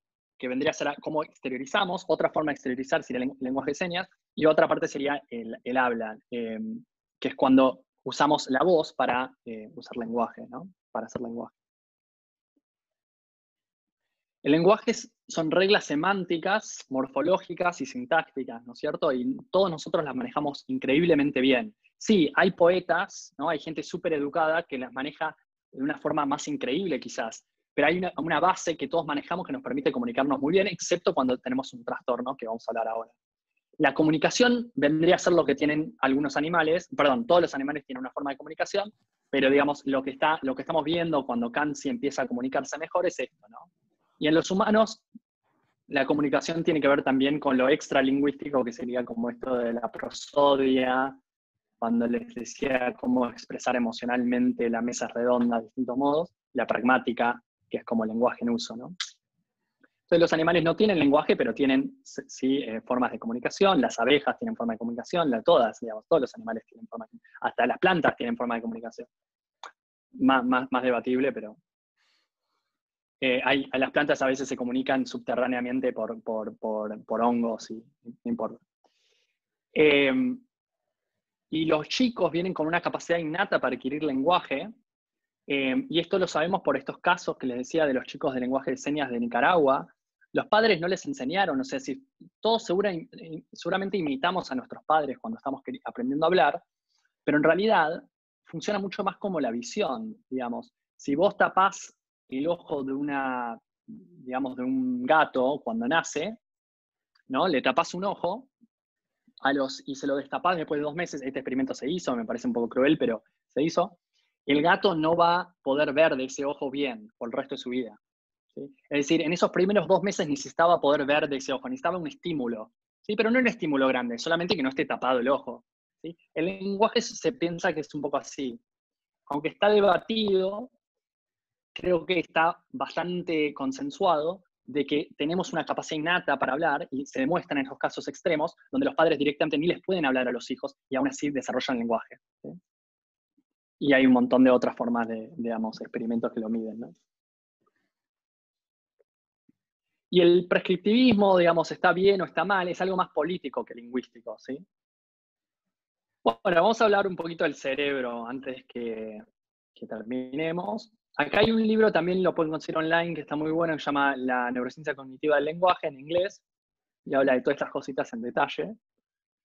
Básicamente lo que tienen que saber en una materia como neurofisiología, eh, estos dos hombres blancos, como siempre, eh, eh, muy importantes, eran neurólogos en el siglo XIX y básicamente tuvieron unos pacientes. Broca tuvo el, en realidad Broca no fue el primero, pero fue el, primero que escribió sobre el tema. Y tuvo un paciente que un día entró al hospital y solo podía decir la palabra tan, ¿no? Tan, tan, tan. ¿Cómo te llamas? Tan. ¿Cómo te sentís? Tan, ¿no? Y se muere este señor y le abren el cráneo y ven que tiene todo el hemisferio izquierdo, o la parte, la parte anterior del hemisferio izquierdo, la parte como más cerca de la cara, eh, como muerta, ¿no? Por, por, un, por una ACV. Eh, y unos años más tarde, Wernicke encuentra un patrón, pero de la parte más eh, posterior del cerebro, la parte más de atrás, como cerca de, arriba de la oreja, y lo mismo, ah, le abre el cráneo, pero ahora tenía otro déficit el paciente. El paciente podía hablar, no decía tan, decía, pero no tenía mucho sentido de lo que decía. Y cuando le hacías una pregunta te contestaba cualquier otra cosa. Entonces les doy un ejemplo. Em, el primer caso que le describí se llama facial broca, y es básicamente una persona que casi no puede hablar, no dice muchas palabras, y cuando les dice le cuesta un montón. Em, entonces acá hay una entrevista un paciente de 21 años eh, que volvió de la guerra, le explotó una granada cerca y se dañó el, se dañó el, hemisferio izquierdo y entonces tiene una hemiplegia derecha que es como una parálisis de la, mano derecha y la, parte derecha del cuerpo, ¿no? Porque está, ya habrán visto que contralateral control de los hemisferios. Y entonces la entrevista es, ¿qué hacía usted antes de ir a Vietnam? Y el, paciente contesta, fuerzas, no, no contesta nada más. ¿Estaba usted en el ejército? Y dice, fuerzas especiales, ¿no? Y le costó decirlo. ¿Qué hacía usted? Boom, contesta. Lo entiendo, explosiones, contesta. ¿Estaba usted solo cuando fue herido? Rencón, explorador, ¿no? ¿Qué sucedió? Bueno, entonces se nota que el, el paciente entiende lo que le está preguntando, pero no lo puede expresar. ¿Se entiende? Entonces la frase de Broca se describe, digamos, como una buena comprensión, pero una mala producción. ¿sí? Y esto vamos a ver por qué es a nivel cerebral. La fascia Wernicke es más bien así. Acuérdense que esto era una, era otra, otra, es, como cuando la persona tiene una lesión en otra parte del cerebro, ¿sí? Y esto pasa hoy en día, ¿no? La gente tiene una CB y tiene este tipo de afasias, que son trastornos del lenguaje, ¿no?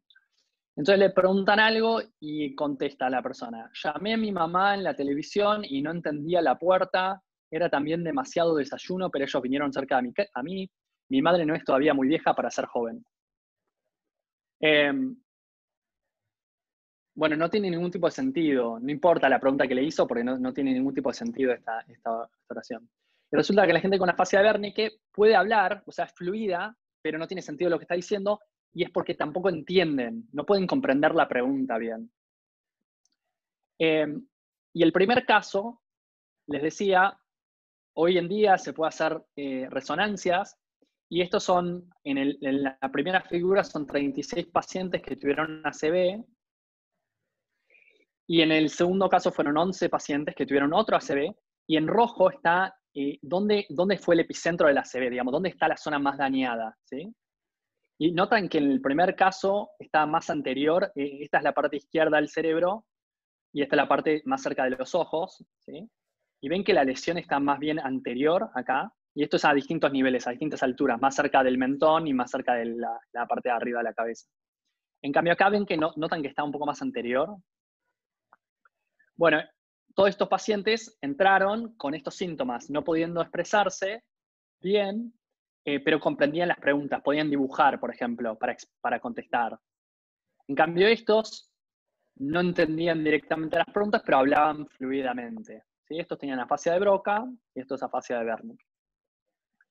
Y esto notan que el daño es mucho mayor y estos pacientes ni pueden comprender ni pueden producir lenguaje. Y también notan que está solo afectado el hemisferio izquierdo.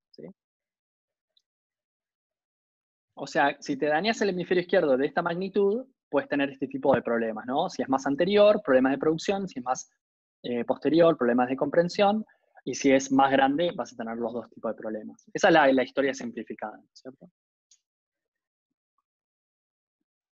Entonces está este modelo que le estoy contando, se llama Wernicke-Lichtheim, por estos neurólogos, y básicamente dice que el cerebro, que ustedes ya todos conocen, tiene áreas de lenguaje importantes que vendría a ser el área de Broca, que lo llamaron por este señor, que es esta parte anterior, que es lo que se llama el giro frontal inferior, ¿no? Este es el lóbulo frontal, y esta zona del lóbulo frontal se llama giro frontal inferior, y es lo que llamaron el área de Broca, por Broca encontró este patrón. Y después está esta zona de acá, que es el área de Wernicke, porque suelen tener eh, la lesión acá, los pacientes con, con, con afasia de Wernicke. Eh, acá les muestro la misma imagen, ¿sí? estas dos zonas. Y acá hay unas fibras, unos axones que las conectan, que se llama el fascículo arqueado. Y estos neurólogos y también otros en el siglo XX se dieron cuenta que dependiendo de dónde está la lesión, pueden predecir, digamos, cuál va a ser la fase, el tipo de afasia, el tipo de síntoma. Eh, y armaron esta, este modelo de Wernicke Lichtem, el modelo de la, casita, digamos, y, si es un daño acá, vas a tener problemas de producción del habla, si es un daño acá, vas a tener problemas de eh, comprensión, y si te dañan las fibras que conectan las dos, vas a tener lo que se llama afasia de conducción, que significa que en general pasa que no pueden repetir bien palabras. Pueden comprender, pero si le decís, repetime la palabra pato, no lo pueden repetir bien. Es muy loco, ¿no? Em, y si en realidad, como hay más zonas que se conectan entre sí, van viendo, bueno, si, si el problema está acá, está entre el área de Broca y las zonas motores, donde empezamos a articular la boca y la garganta para mover, para poder hablar, va a ser otro tipo de, síntomas y problemas. Si, eh, si el problema está entre la corteza auditiva y el área de Wernicke, vas a tener otro tipo de problemas. Y armás este tipo de, clasificación de, afasias, ¿no es cierto? Eh, lo que pasa es que ya podríamos decir que son un poco incorrectos estos modelos. Estos son los modelos que van a, van a, van a aprender en cualquier materia de neurofisiología, pero son muy simplistas, digamos, muy antiguos. Nosotros sabemos que, digamos, eh, hay redes en el cerebro, digamos, y para poder producir o comprender una palabra, está activo no solo, digamos, una sola región, sino que están activos todo un circuito, o sea, todas estas regiones, en mayor o menor medida. Está involucrado los dos hemisferios, más el izquierdo, pero también el derecho, em, y eh, áreas, digamos, ventrales del lóbulo temporal, que tienen que ver con la, comprensión de significado, áreas temporales que también. Acá en verde como que son áreas más que tienen más que ver con el significado. Las áreas naranjas tienen más que ver con la pronunciación y la articulación. Áreas visuales que entran por el lóbulo occipital, están acá. Cuando estamos leyendo y tenemos que convertir estas, estos objetos que estamos viendo en una hoja en letras que reconocemos, están involucrados estas áreas, ¿no es cierto?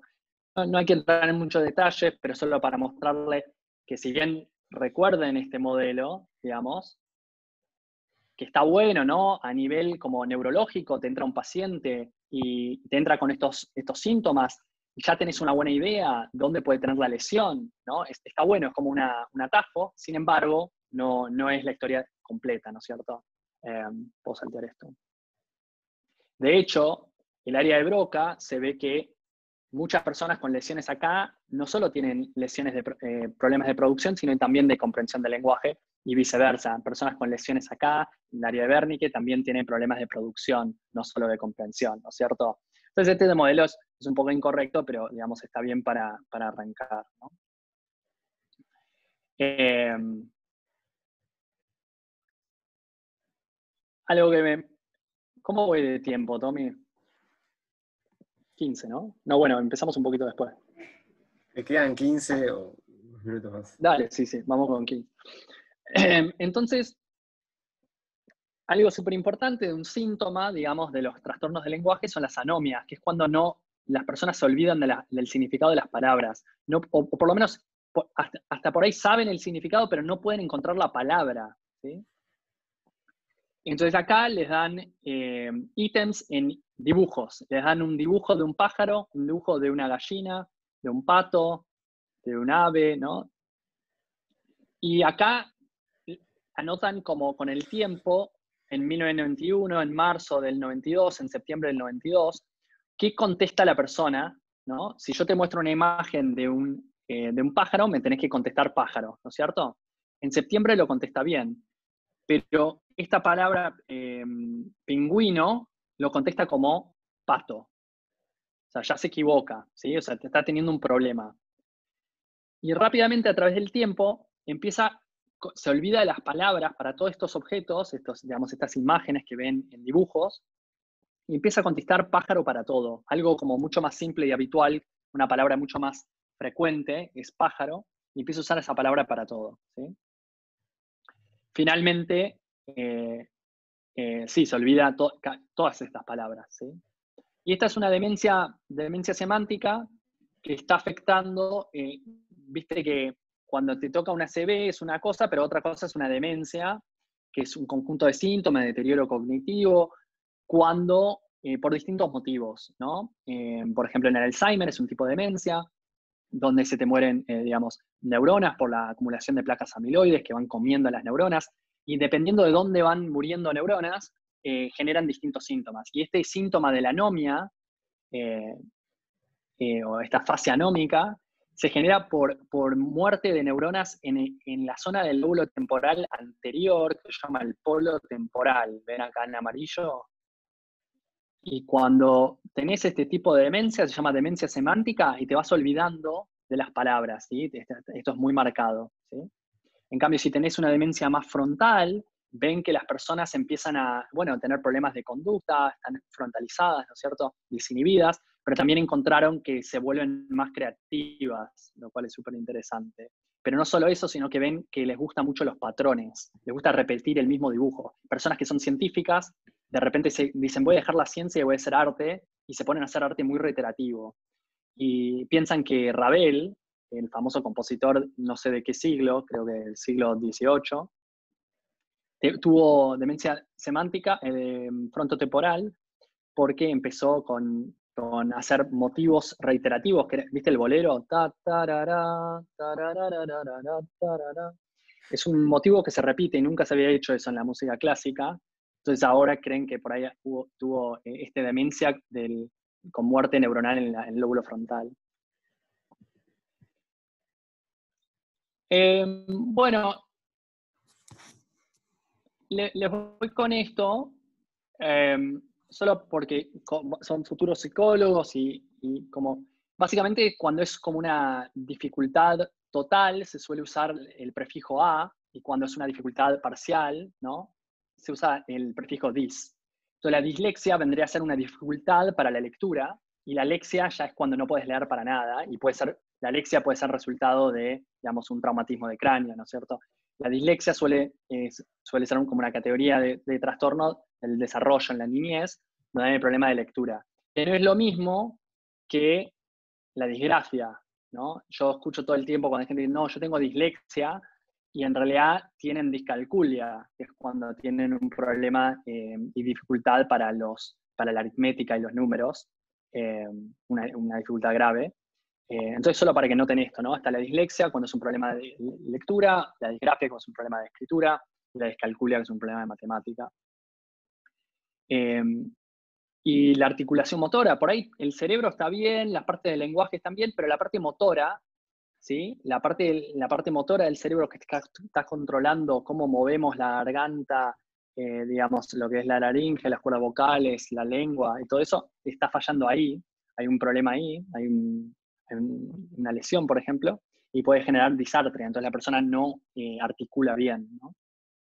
Después en la psicología se ve cuestiones como la logia y el mutismo, cuando las personas dejan de hablar y ahí ya se, considera un problema psicológico porque puede mejorar con tratamiento psicológico. Mientras que si tenés un problema neurológico, a menos que mejore, digamos, eh, el cerebro, eh, por ejemplo, después de una ACV hay inflamación, se genera una alexia, pero después se desinflama y se va la alexia. Eh, en una demencia en general es paulatinamente peor, se puede hacer estimulación cognitiva, pero suele ser peor. En cambio, en trastornos psicológicos, por ahí con terapia eh, o con, medicación puede mejorar, ¿no? En muchos casos no mejora, pero puede mejorar. En cambio, con estas, con terapia, eh, digamos, de habla, no, va a mejorar demasiado. Sí con estimulación neuropsicológica, ¿no? Bueno, em, en los 10 minutos que me quedan, les voy a hablar un poquito sobre... Ay, perdón, ¿hay alguna pregunta sobre el cerebro?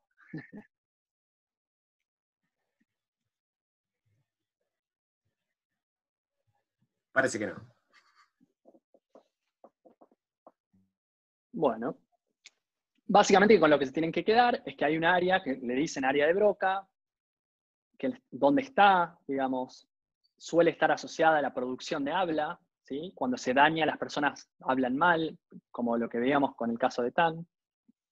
Cuando hay una lesión anterior en el área de Wernicke, las personas comprenden mal, eh, y cuando hay una lesión en las fibras que conectan las dos áreas, las personas no pueden repetir bien. Em,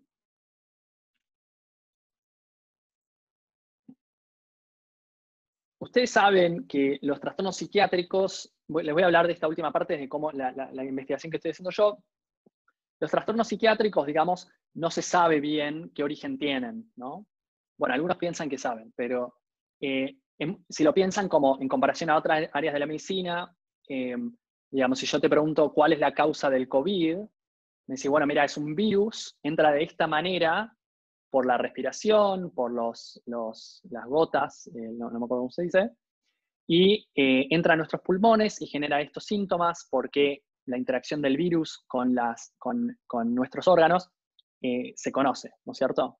Entonces, una causa, digamos, una etiología, una causa física, fisiológica que se sabe que genera estos síntomas que son falta de respiración o tos seca, ¿no es cierto? Entonces eso se llama enfermedad, Cuando se sabe la causa. Pero en, psicología se habla de trastorno, porque no se sabe todavía. En algún momento seguramente se sepa mucho más. Y en realidad lo que tenemos en, psicología son estos puntitos de abajo, que, por ejemplo, decimos, bueno, tenemos esta teoría que se llama depresión, y tenemos esta otra categoría que se llama, por ejemplo, trastorno bipolar, ¿sí?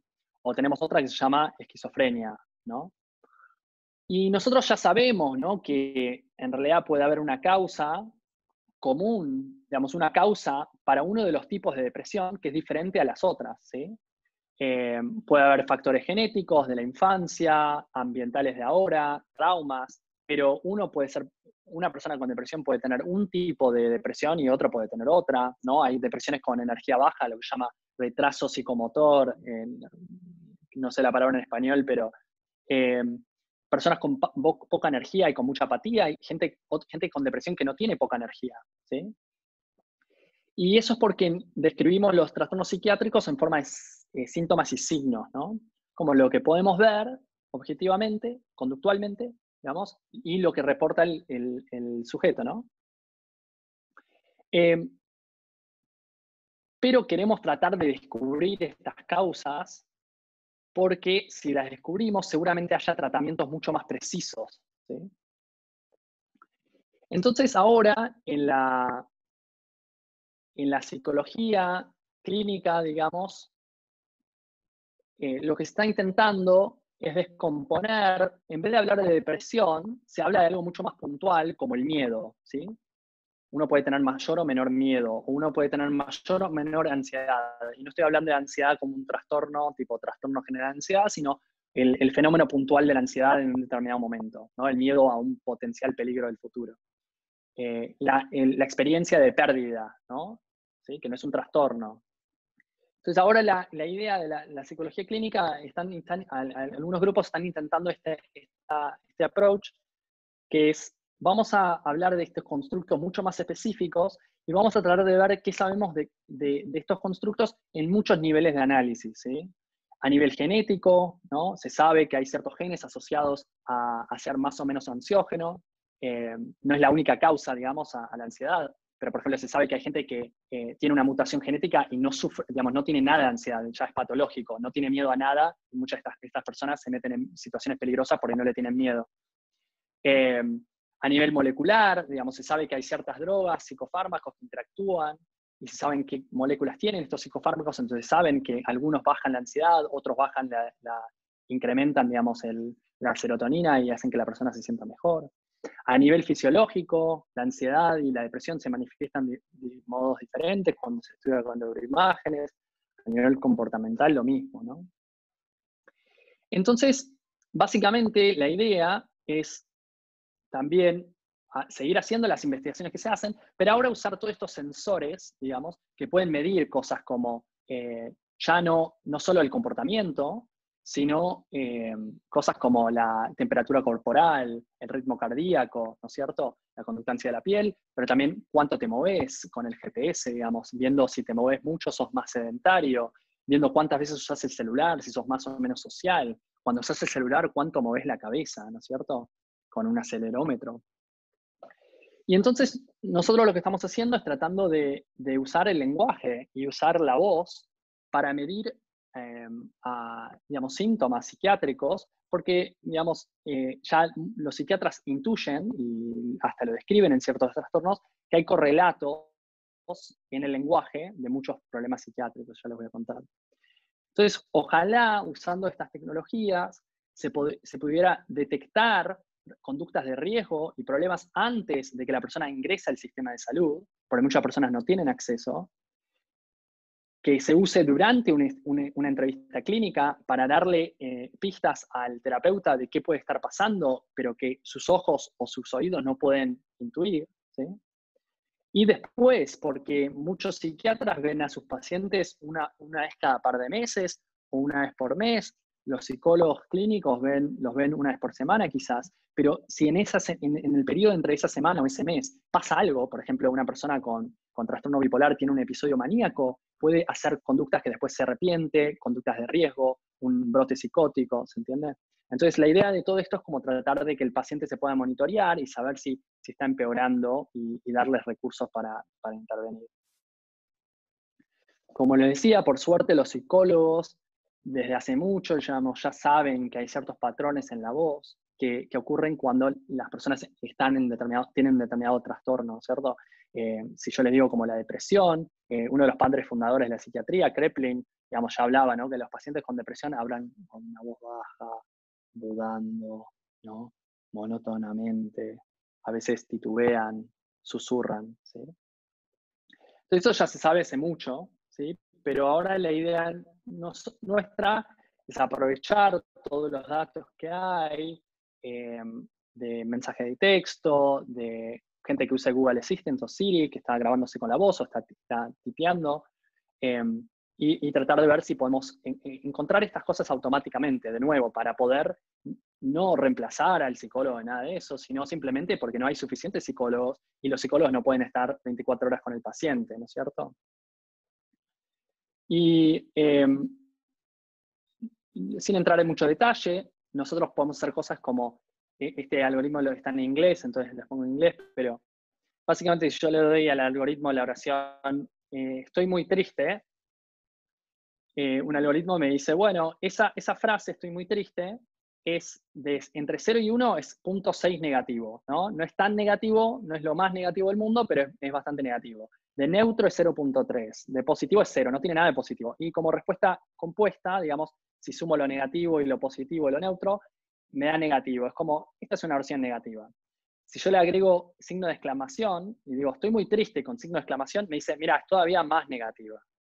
Y si le digo, che, estoy muy triste pero con esperanzas, este algoritmo ya se da cuenta que tiene algo de negativo, pero como, como resultado compuesto es una oración positiva, ¿no? O sea, entiende estas sutilezas, ¿no es cierto? Y también entiende que Maradona es más grande que Pelé, porque le da un resultado positivo. Espero que alguien ya se haya reído.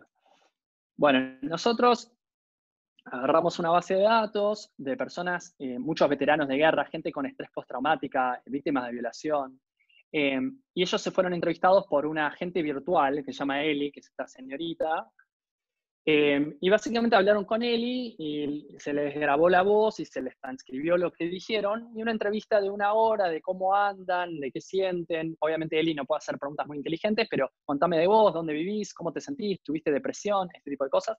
Y con lo que ellos contestaron, eh, nosotros pudimos como detectar ellos todos completaron una encuesta de cómo duermen, cómo se sienten, si están deprimidos, si tienen ideación suicida. Sí, y eso te da un score de 0 a 24. Eh, y personas con resultados cerca de 0 están bastante bien.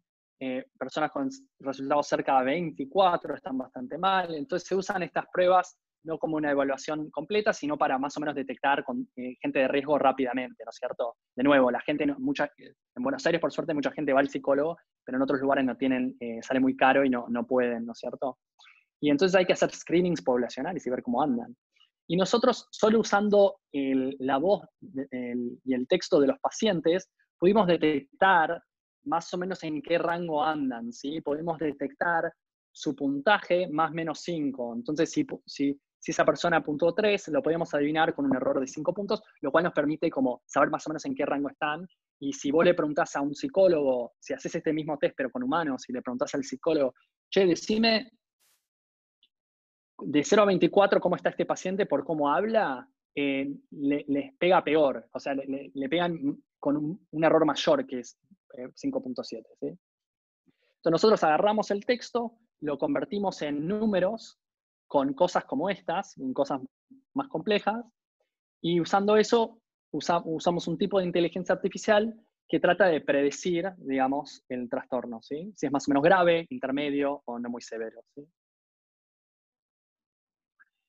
Em, bueno, no, voy a entrar en esto, pero em, les quería mostrar las cuerdas vocales. Estas, este es un, este es un endoscopio, digamos, que se mete por la boca, ¿sí? Esta es una camarita, y se mete la, camarita por la boca, y esto es para chequear cómo está la garganta, la laringe, a veces hay tumores, ¿no? Y entonces acá están las cuerdas vocales, que ustedes antes estaban tocando por, por afuera, y entonces esta camarita puede ver desde acá, desde arriba, cómo están las cuerdas vocales, ¿sí? Entonces eso es lo que estamos viendo acá. Yo siempre pensé que las cuerdas vocales eran cuerdas, pero en realidad es esta membranita, la estamos viendo desde arriba, abajo está la tráquea, ¿sí? abajo de la tráquea están los pulmones, y estamos viendo como desde la boca a las cuerdas vocales y están vibrando. Esa persona no se escucha, pero está diciendo, ah, solo eso, está vibrando y, a la velocidad de la que vibran, ese, ese tono es más alto, más, más lento. Entonces, sí, eh, más bajo. Entonces, si estas cuerdas vocales están vibrando muy rápido, va a ser ah, y si están más lentos, va a ser ah. Entonces, con el aire que viene de los pulmones, pasan por estas cuerdas vocales que están vibrando y se genera este sonido. Y la boca lo único que hace es modular ese sonido, ¿no? Si ustedes hacen, voy a hacer la misma fuerza con las cuerdas vocales, con los pulmones, pero voy a mover la boca, ¿no? Abro y cierro la boca. Em, y eso es lo que estoy haciendo cuando estoy hablando, ¿no es cierto? Estoy modulando el sonido que viene de mis cuerdas vocales. ¿Alguna pregunta sobre esto? No es una pregunta, pero me parece muy loco que sea como una puertita, tipo, yo también pensé que, que eran tipo cuerdas. Sí, total. Y, de hecho por eso es muy peligroso, ¿no? Atragantarse, porque lo que sucede es cuando comemos y tomamos agua y nadamos, es que este, esta cosa de acá, que se llama la epiglotis, cubre las cuerdas que están acá, ¿ves? Eso lo estamos viendo de arriba, acá lo estamos viendo del costado, y esta cosa que se llama epiglotis lo cubre. Entonces todo el agua que entra por nuestra boca va por el esófago que está acá atrás.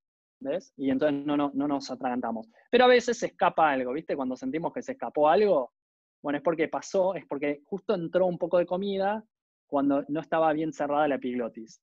Y hay personas que obviamente tienen problemas de deglución y bueno,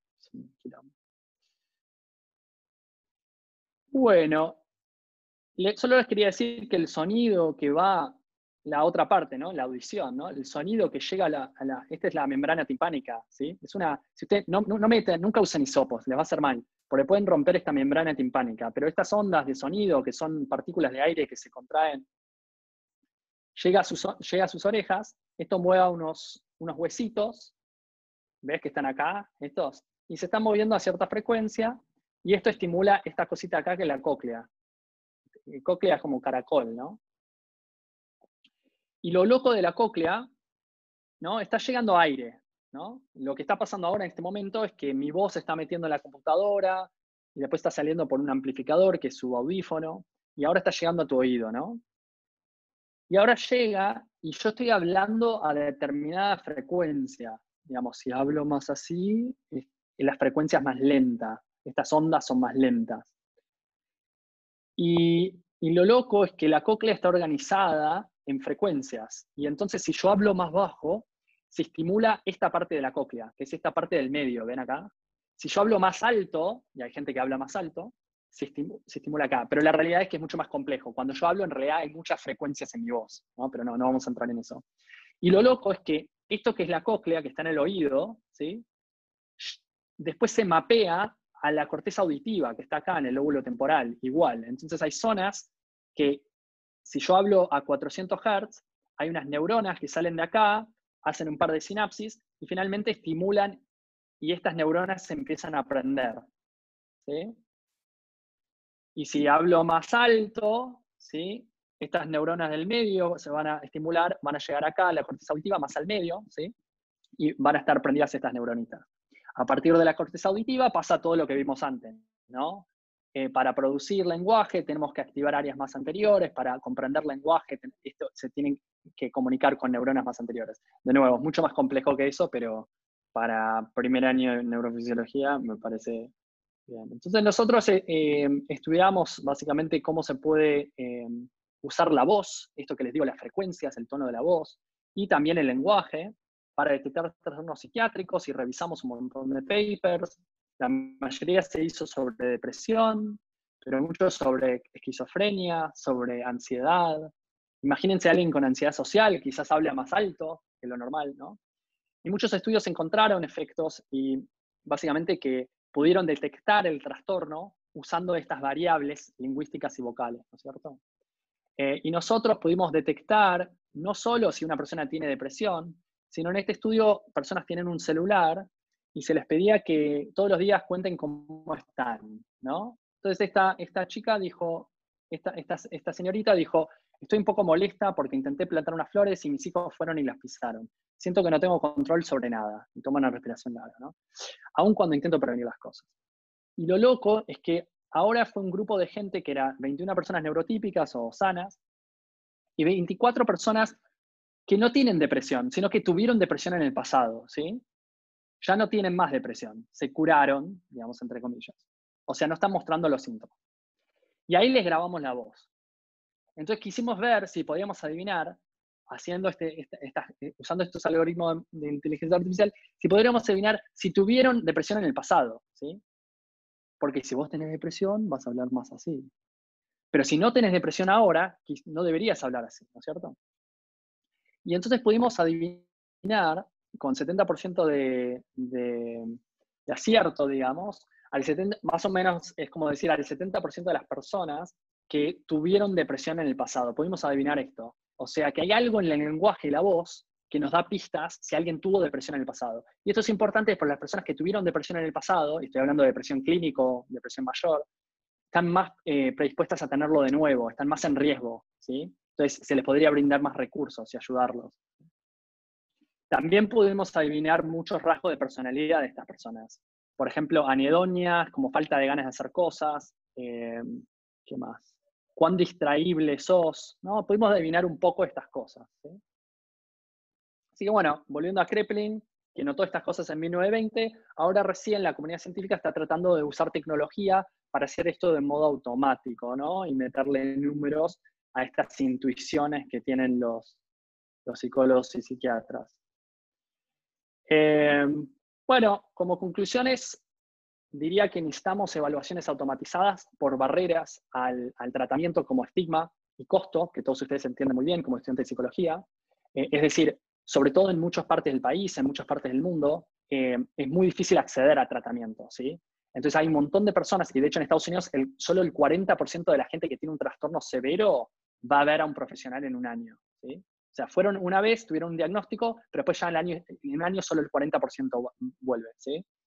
Entonces tenés una población de gente enorme alrededor del mundo. En la India es terrible porque hay demasiada población y entonces hay muy pocos psiquiatras.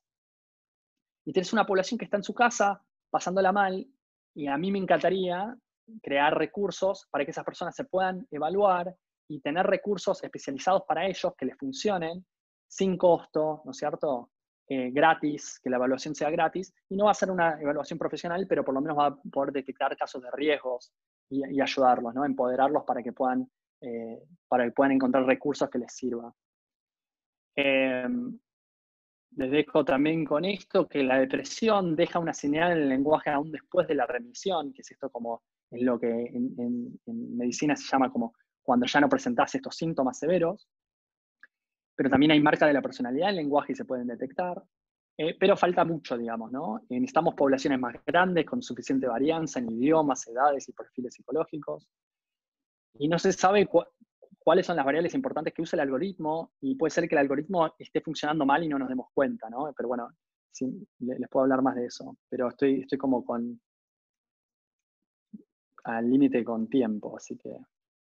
Bueno, estamos haciendo algunos estudios acá en Mendoza, vamos a empezar un estudio para tratar de detectar ideación suicida en adolescentes, porque la comunidad de Malargue, digamos, la municipalidad está muy preocupada con la tasa de suicidios en los adolescentes, pero ahora con el coronavirus se pausó es un poco. Estamos haciendo lo mismo en hospitales pobres, digamos, de, Boston, donde vivo, bueno, donde vivo cuando no hay coronavirus, que es, eh, digamos, una, un hospital pobre no tiene suficientes psicólogos, ¿no es cierto? Entonces están muy desesperados y necesitan alguna tecnología gratis, automática, que funcione solo para detectar los casos más graves, ¿no es cierto?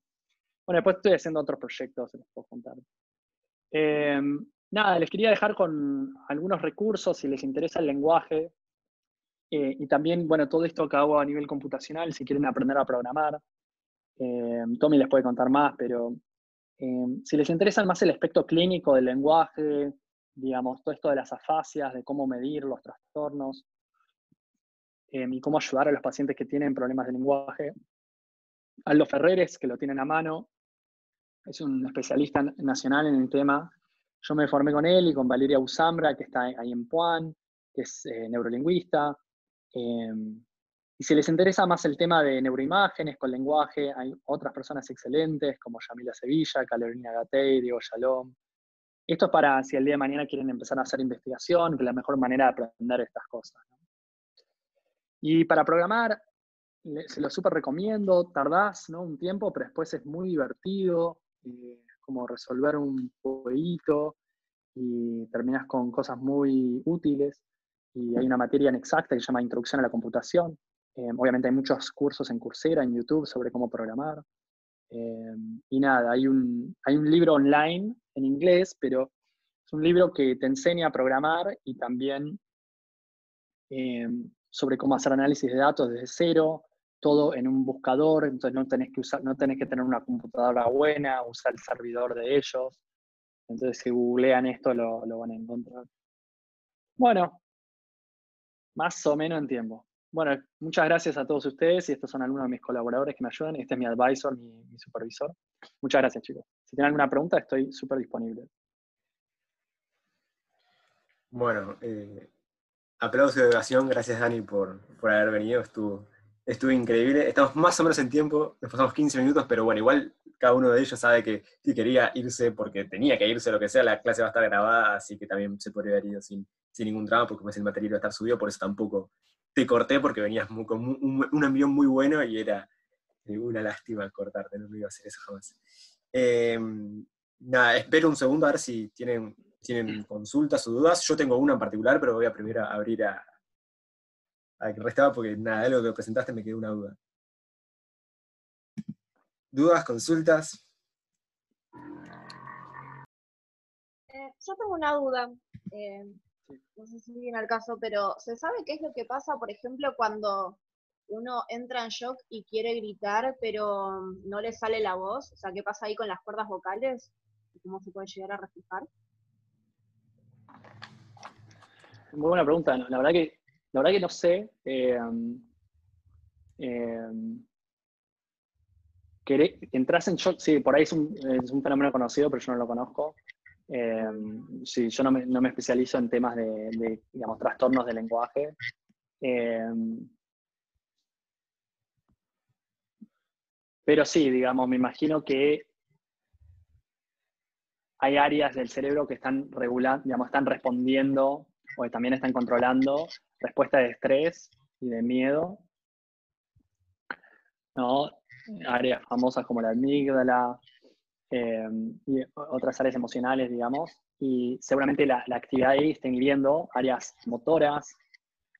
No, no, creo tanto el área de Broca, sino áreas eh, como el área motora suplementaria, que, es una área motora que quizás está controlando la...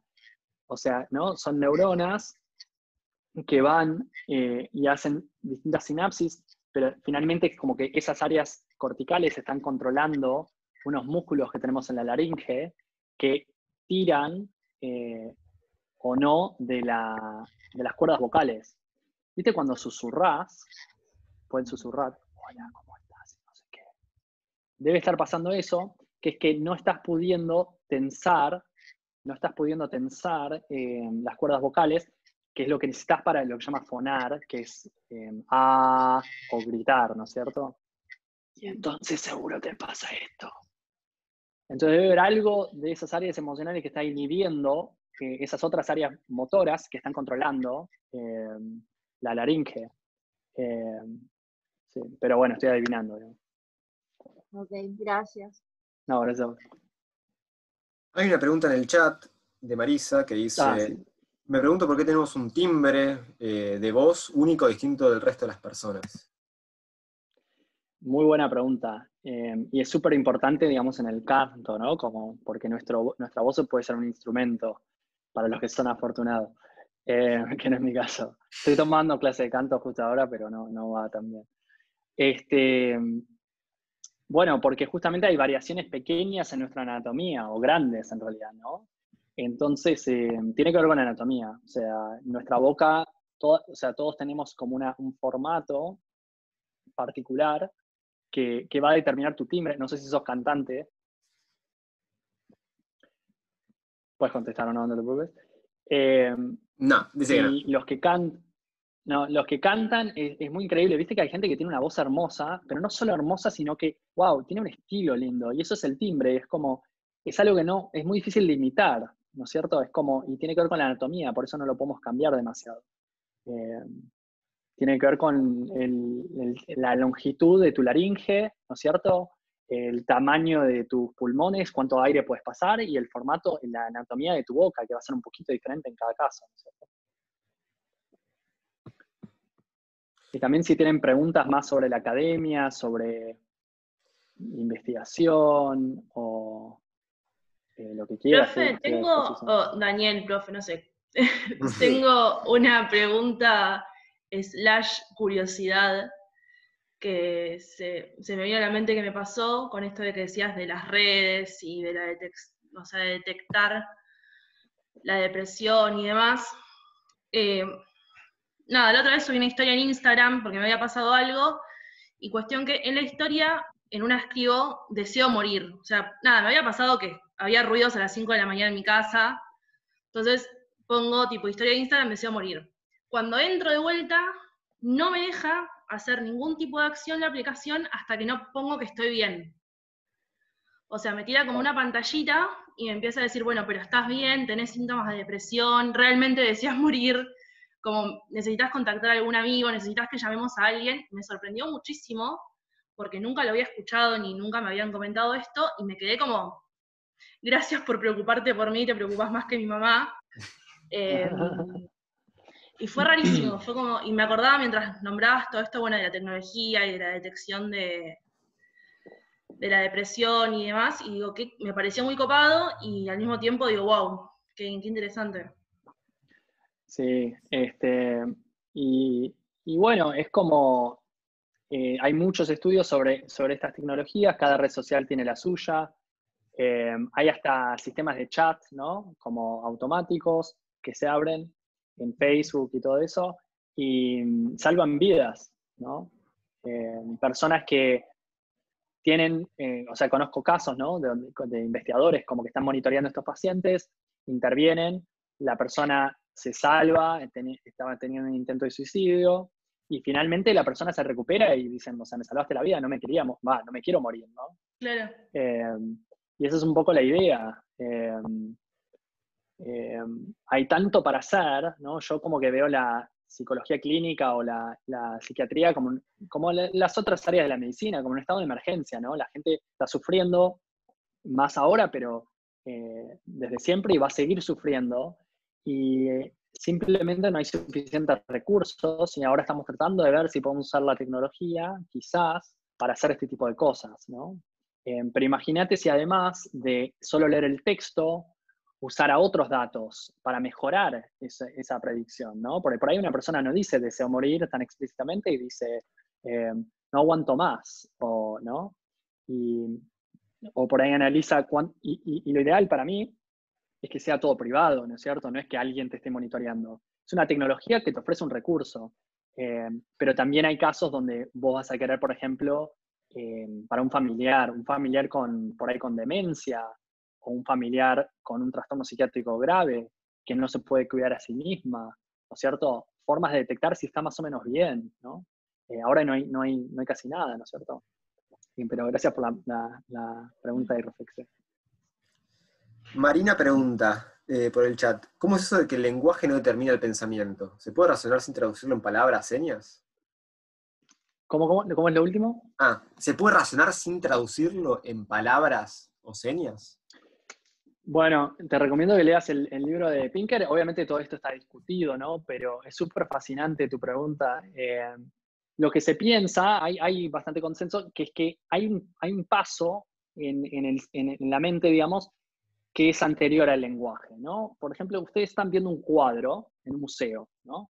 Y hay cosas que vos no, no podés decir en palabras, pero las estás experimentando. Son emocionales, pero no solo emocionales, son como, como conceptos. Pasa mucho en los sueños, son como conceptos que no puedes traducir en palabras. Así pasa cuando escribimos, como que para un parcial o para un, TP, como que estamos escribiendo, si pudiéramos pensar en, lenguaje, directamente lo escribiríamos. Pero cuando escribimos, nos damos cuenta que no es exactamente lo que quisimos decir, porque hay algo, hay algo que no es lenguaje, que es, el concepto, eh, entonces se piensa que estamos pensando más allá del lenguaje.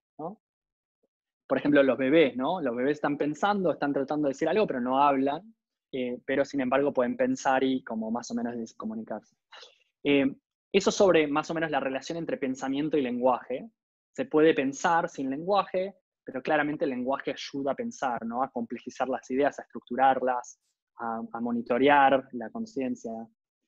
Eh, y, y, por otro lado, la otra parte de tu pregunta era sobre la relación entre cultura, digamos, y lenguaje, eh, ¿no? Hay, uno se imagina una cultura que habla de determinada manera, mucho más formal, es una cultura más formal. Bueno, a mí me da la sensación que es al revés, ¿no? Es como las culturas o las obligaciones, por ejemplo, los pescadores en Brasil, si es un estudio donde está, logra, cualquier pescador, creo, de profesional, digamos, tiene que ver distintos colores de negro porque pescan a la noche y saben, según los colores de negro del agua, si hay cardúmenes o peces abajo, que es parecido a los eh, esquimales, notan distintos tonos de blanco que les permiten hacer distintas cosas, ¿no es cierto?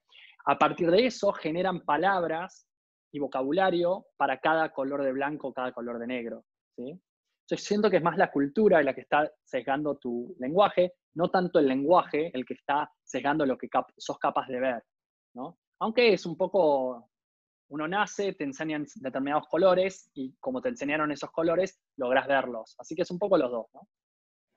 No sé si contesté tu pregunta. Sí, dice que sí. Con mucho sí, o sea que está contento. Bueno, y acá la, la, mayoría, acá la mayoría quiere hacer psicología clínica, tipo psicoterapia, está pensando hacer por ahí psicología o alguna otra cosa. A ver, quieren votar, ponen sí, psicoterapia, no, otra cosa.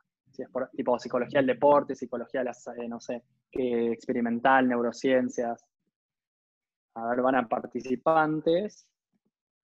Y acá, no, no, no, no. Bueno, un par de no. Ok, los que dijeron que no, ¿alguno quiere compartir? ¿Qué está pensando? A mí no me aparece nada. Bueno, no, es como tenés que ir a Em, tenés que ir a participantes y votar sí o no. Yes, no. Yo voté que no. Este, yo estudié counseling, este, este año dejé. Em, y vi, vi, la psicología desde otro punto de vista, una psicoterapia. Yo lo tenía entendido ya eso. Y fue antes de entrar a la carrera de psicología. Y me ha gustado mucho el psicoanálisis y desde ese punto de vista lo critican mucho el psicoanálisis. Y mm, vi el tema este de, que decía Daniel, de la limitación de diagnósticos psiquiátricos, ahí dentro de la carrera de counseling, eh, cómo las personas por ahí se sienten un poco atacadas o vulnerizadas eh, en el tema este de, tener un diagnóstico psiquiátrico y a la terapia como una especie de, eh, camino al cliente, ellos lo llaman paciente, de querer como por ejemplo superar por ahí el estado de crisis o duelo que no derive eh, necesariamente en un estado psiquiátrico. Eso me pareció bastante interesante, pero nada, como hacer técnico y no ser una licenciatura no tenía tanto peso y hacer una pseudociencia como no tenía un modelo teórico tan armado, tan conjunto, o sea, se basaba nada más lo que decía este, Carl Rogers, pero no, no me empezó a gustar y, después me metí en psicología y ahí me dijeron, che, pero es todo psicoanálisis. Y yo he averiguado las materias y, también al, estudiar también algunos artículos de, ciencias y eso, me gustaba mucho la neurociencia, así que nada, quería comentarlo nada más.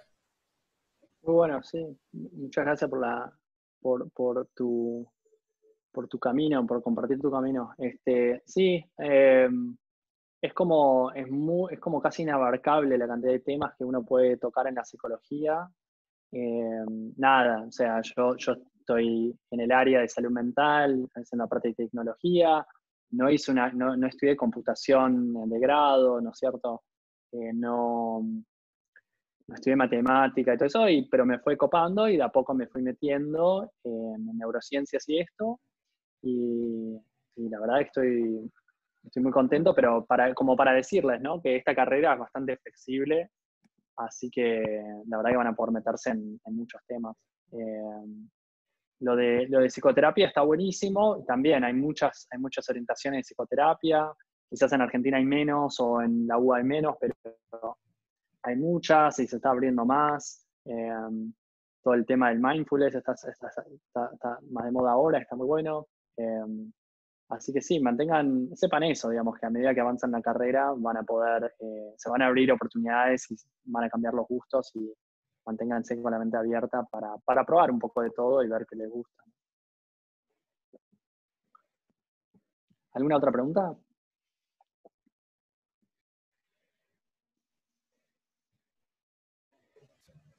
Y tengo otra pregunta yo. Eh, ¿Vos aplicaste una beca, algo para ir a Harvard? Sí, este, entonces eh, cuando estaba en Europa aplicás, eh, viste, los doctorados y, apliqué un montón de doctorados y, en general son todos como con, con, un sueldo, viste, porque vos estás investigando, tomás clases los primeros años, pero en general estás produciendo, estás como trabajando como investigador. Entonces, en Estados Unidos en general eh, aplicás y solo hay beca, ¿no? Es como entras a un programa, bueno, no en todos los lugares, pero en la mayoría es como aplicás a una beca. Esta beca es de la, del Instituto de Salud Mental de, Estados Unidos. Ah, no, el mío ahora es del Instituto de, de Audición o algo así, que es de mi programa, pero ahora estoy aplicando a otra beca para los últimos años del Instituto Nacional de Salud Mental, que es el instituto público que más financia investigación salud mental del mundo, ¿no? En Estados Unidos. Eh, y eso significa neuroimágenes, o significa eh, investigación sobre cómo hacer mejor terapia, o significa cosas de salud o de tránsito, o cosas así, ¿no? Eh, pero bueno, creo que para ustedes el próximo paso, bueno, pueden hablar con Tommy, que sabe mucho de eso, pero eh, becas de estímulo, o sea, básicamente tienen que meterse en algún equipo de investigación, ellos los presentan a distintas becas, los van orientando muy bien para hacer ese tipo de cosas. Sí, también la, última clase de la materia va a estar también abocado un poco a contarles tipo, panoramas y tips y cosas para seguir en caso de que les interese meterse en temas de, investigación y tal, ya sea en neurociencias o en cualquier otra rama de, de la investigación y también otras recomendaciones de la carrera. Así que claramente que eso lo vamos a, lo vamos a hablar. Sí, yo creo que están en un momento donde, bueno, como que ya está bueno empezar a hablar con profesores, a ver cómo pueden hacer investigación.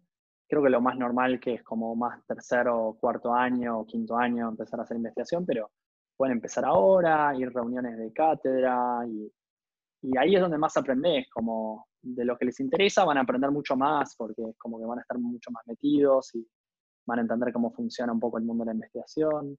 Y después si se dedican a hacer otra cosa, está buenísimo también, pero pueden tener esa experiencia. Eh, y después todo, nada, es lo que les digo, yo estaba, yo estaba en la UBA y no sé qué, y como que ni pensaba ir a estudiar afuera, y en un momento dije, ah, este ayudante de cátedra está estudiando afuera, ah, bueno, yo quiero ir a hacer eso. Y todo parecía imposible y lejano, y después te das cuenta que hay todo un circuito que, donde eso funciona es muy difícil y, hay que saber inglés y hay que, eh, depende de dónde vayas pero nada, están en el primer año, así que nada, nada es imposible y además hay grandes oportunidades. No hay muchas oportunidades acá, pero hay tipo muy buenos profesionales en Argentina em, y, nada, hay gente increíble, así que eh, no les va a faltar oportunidades si se, si se, si se ponen eh, a buscarlo, me parece.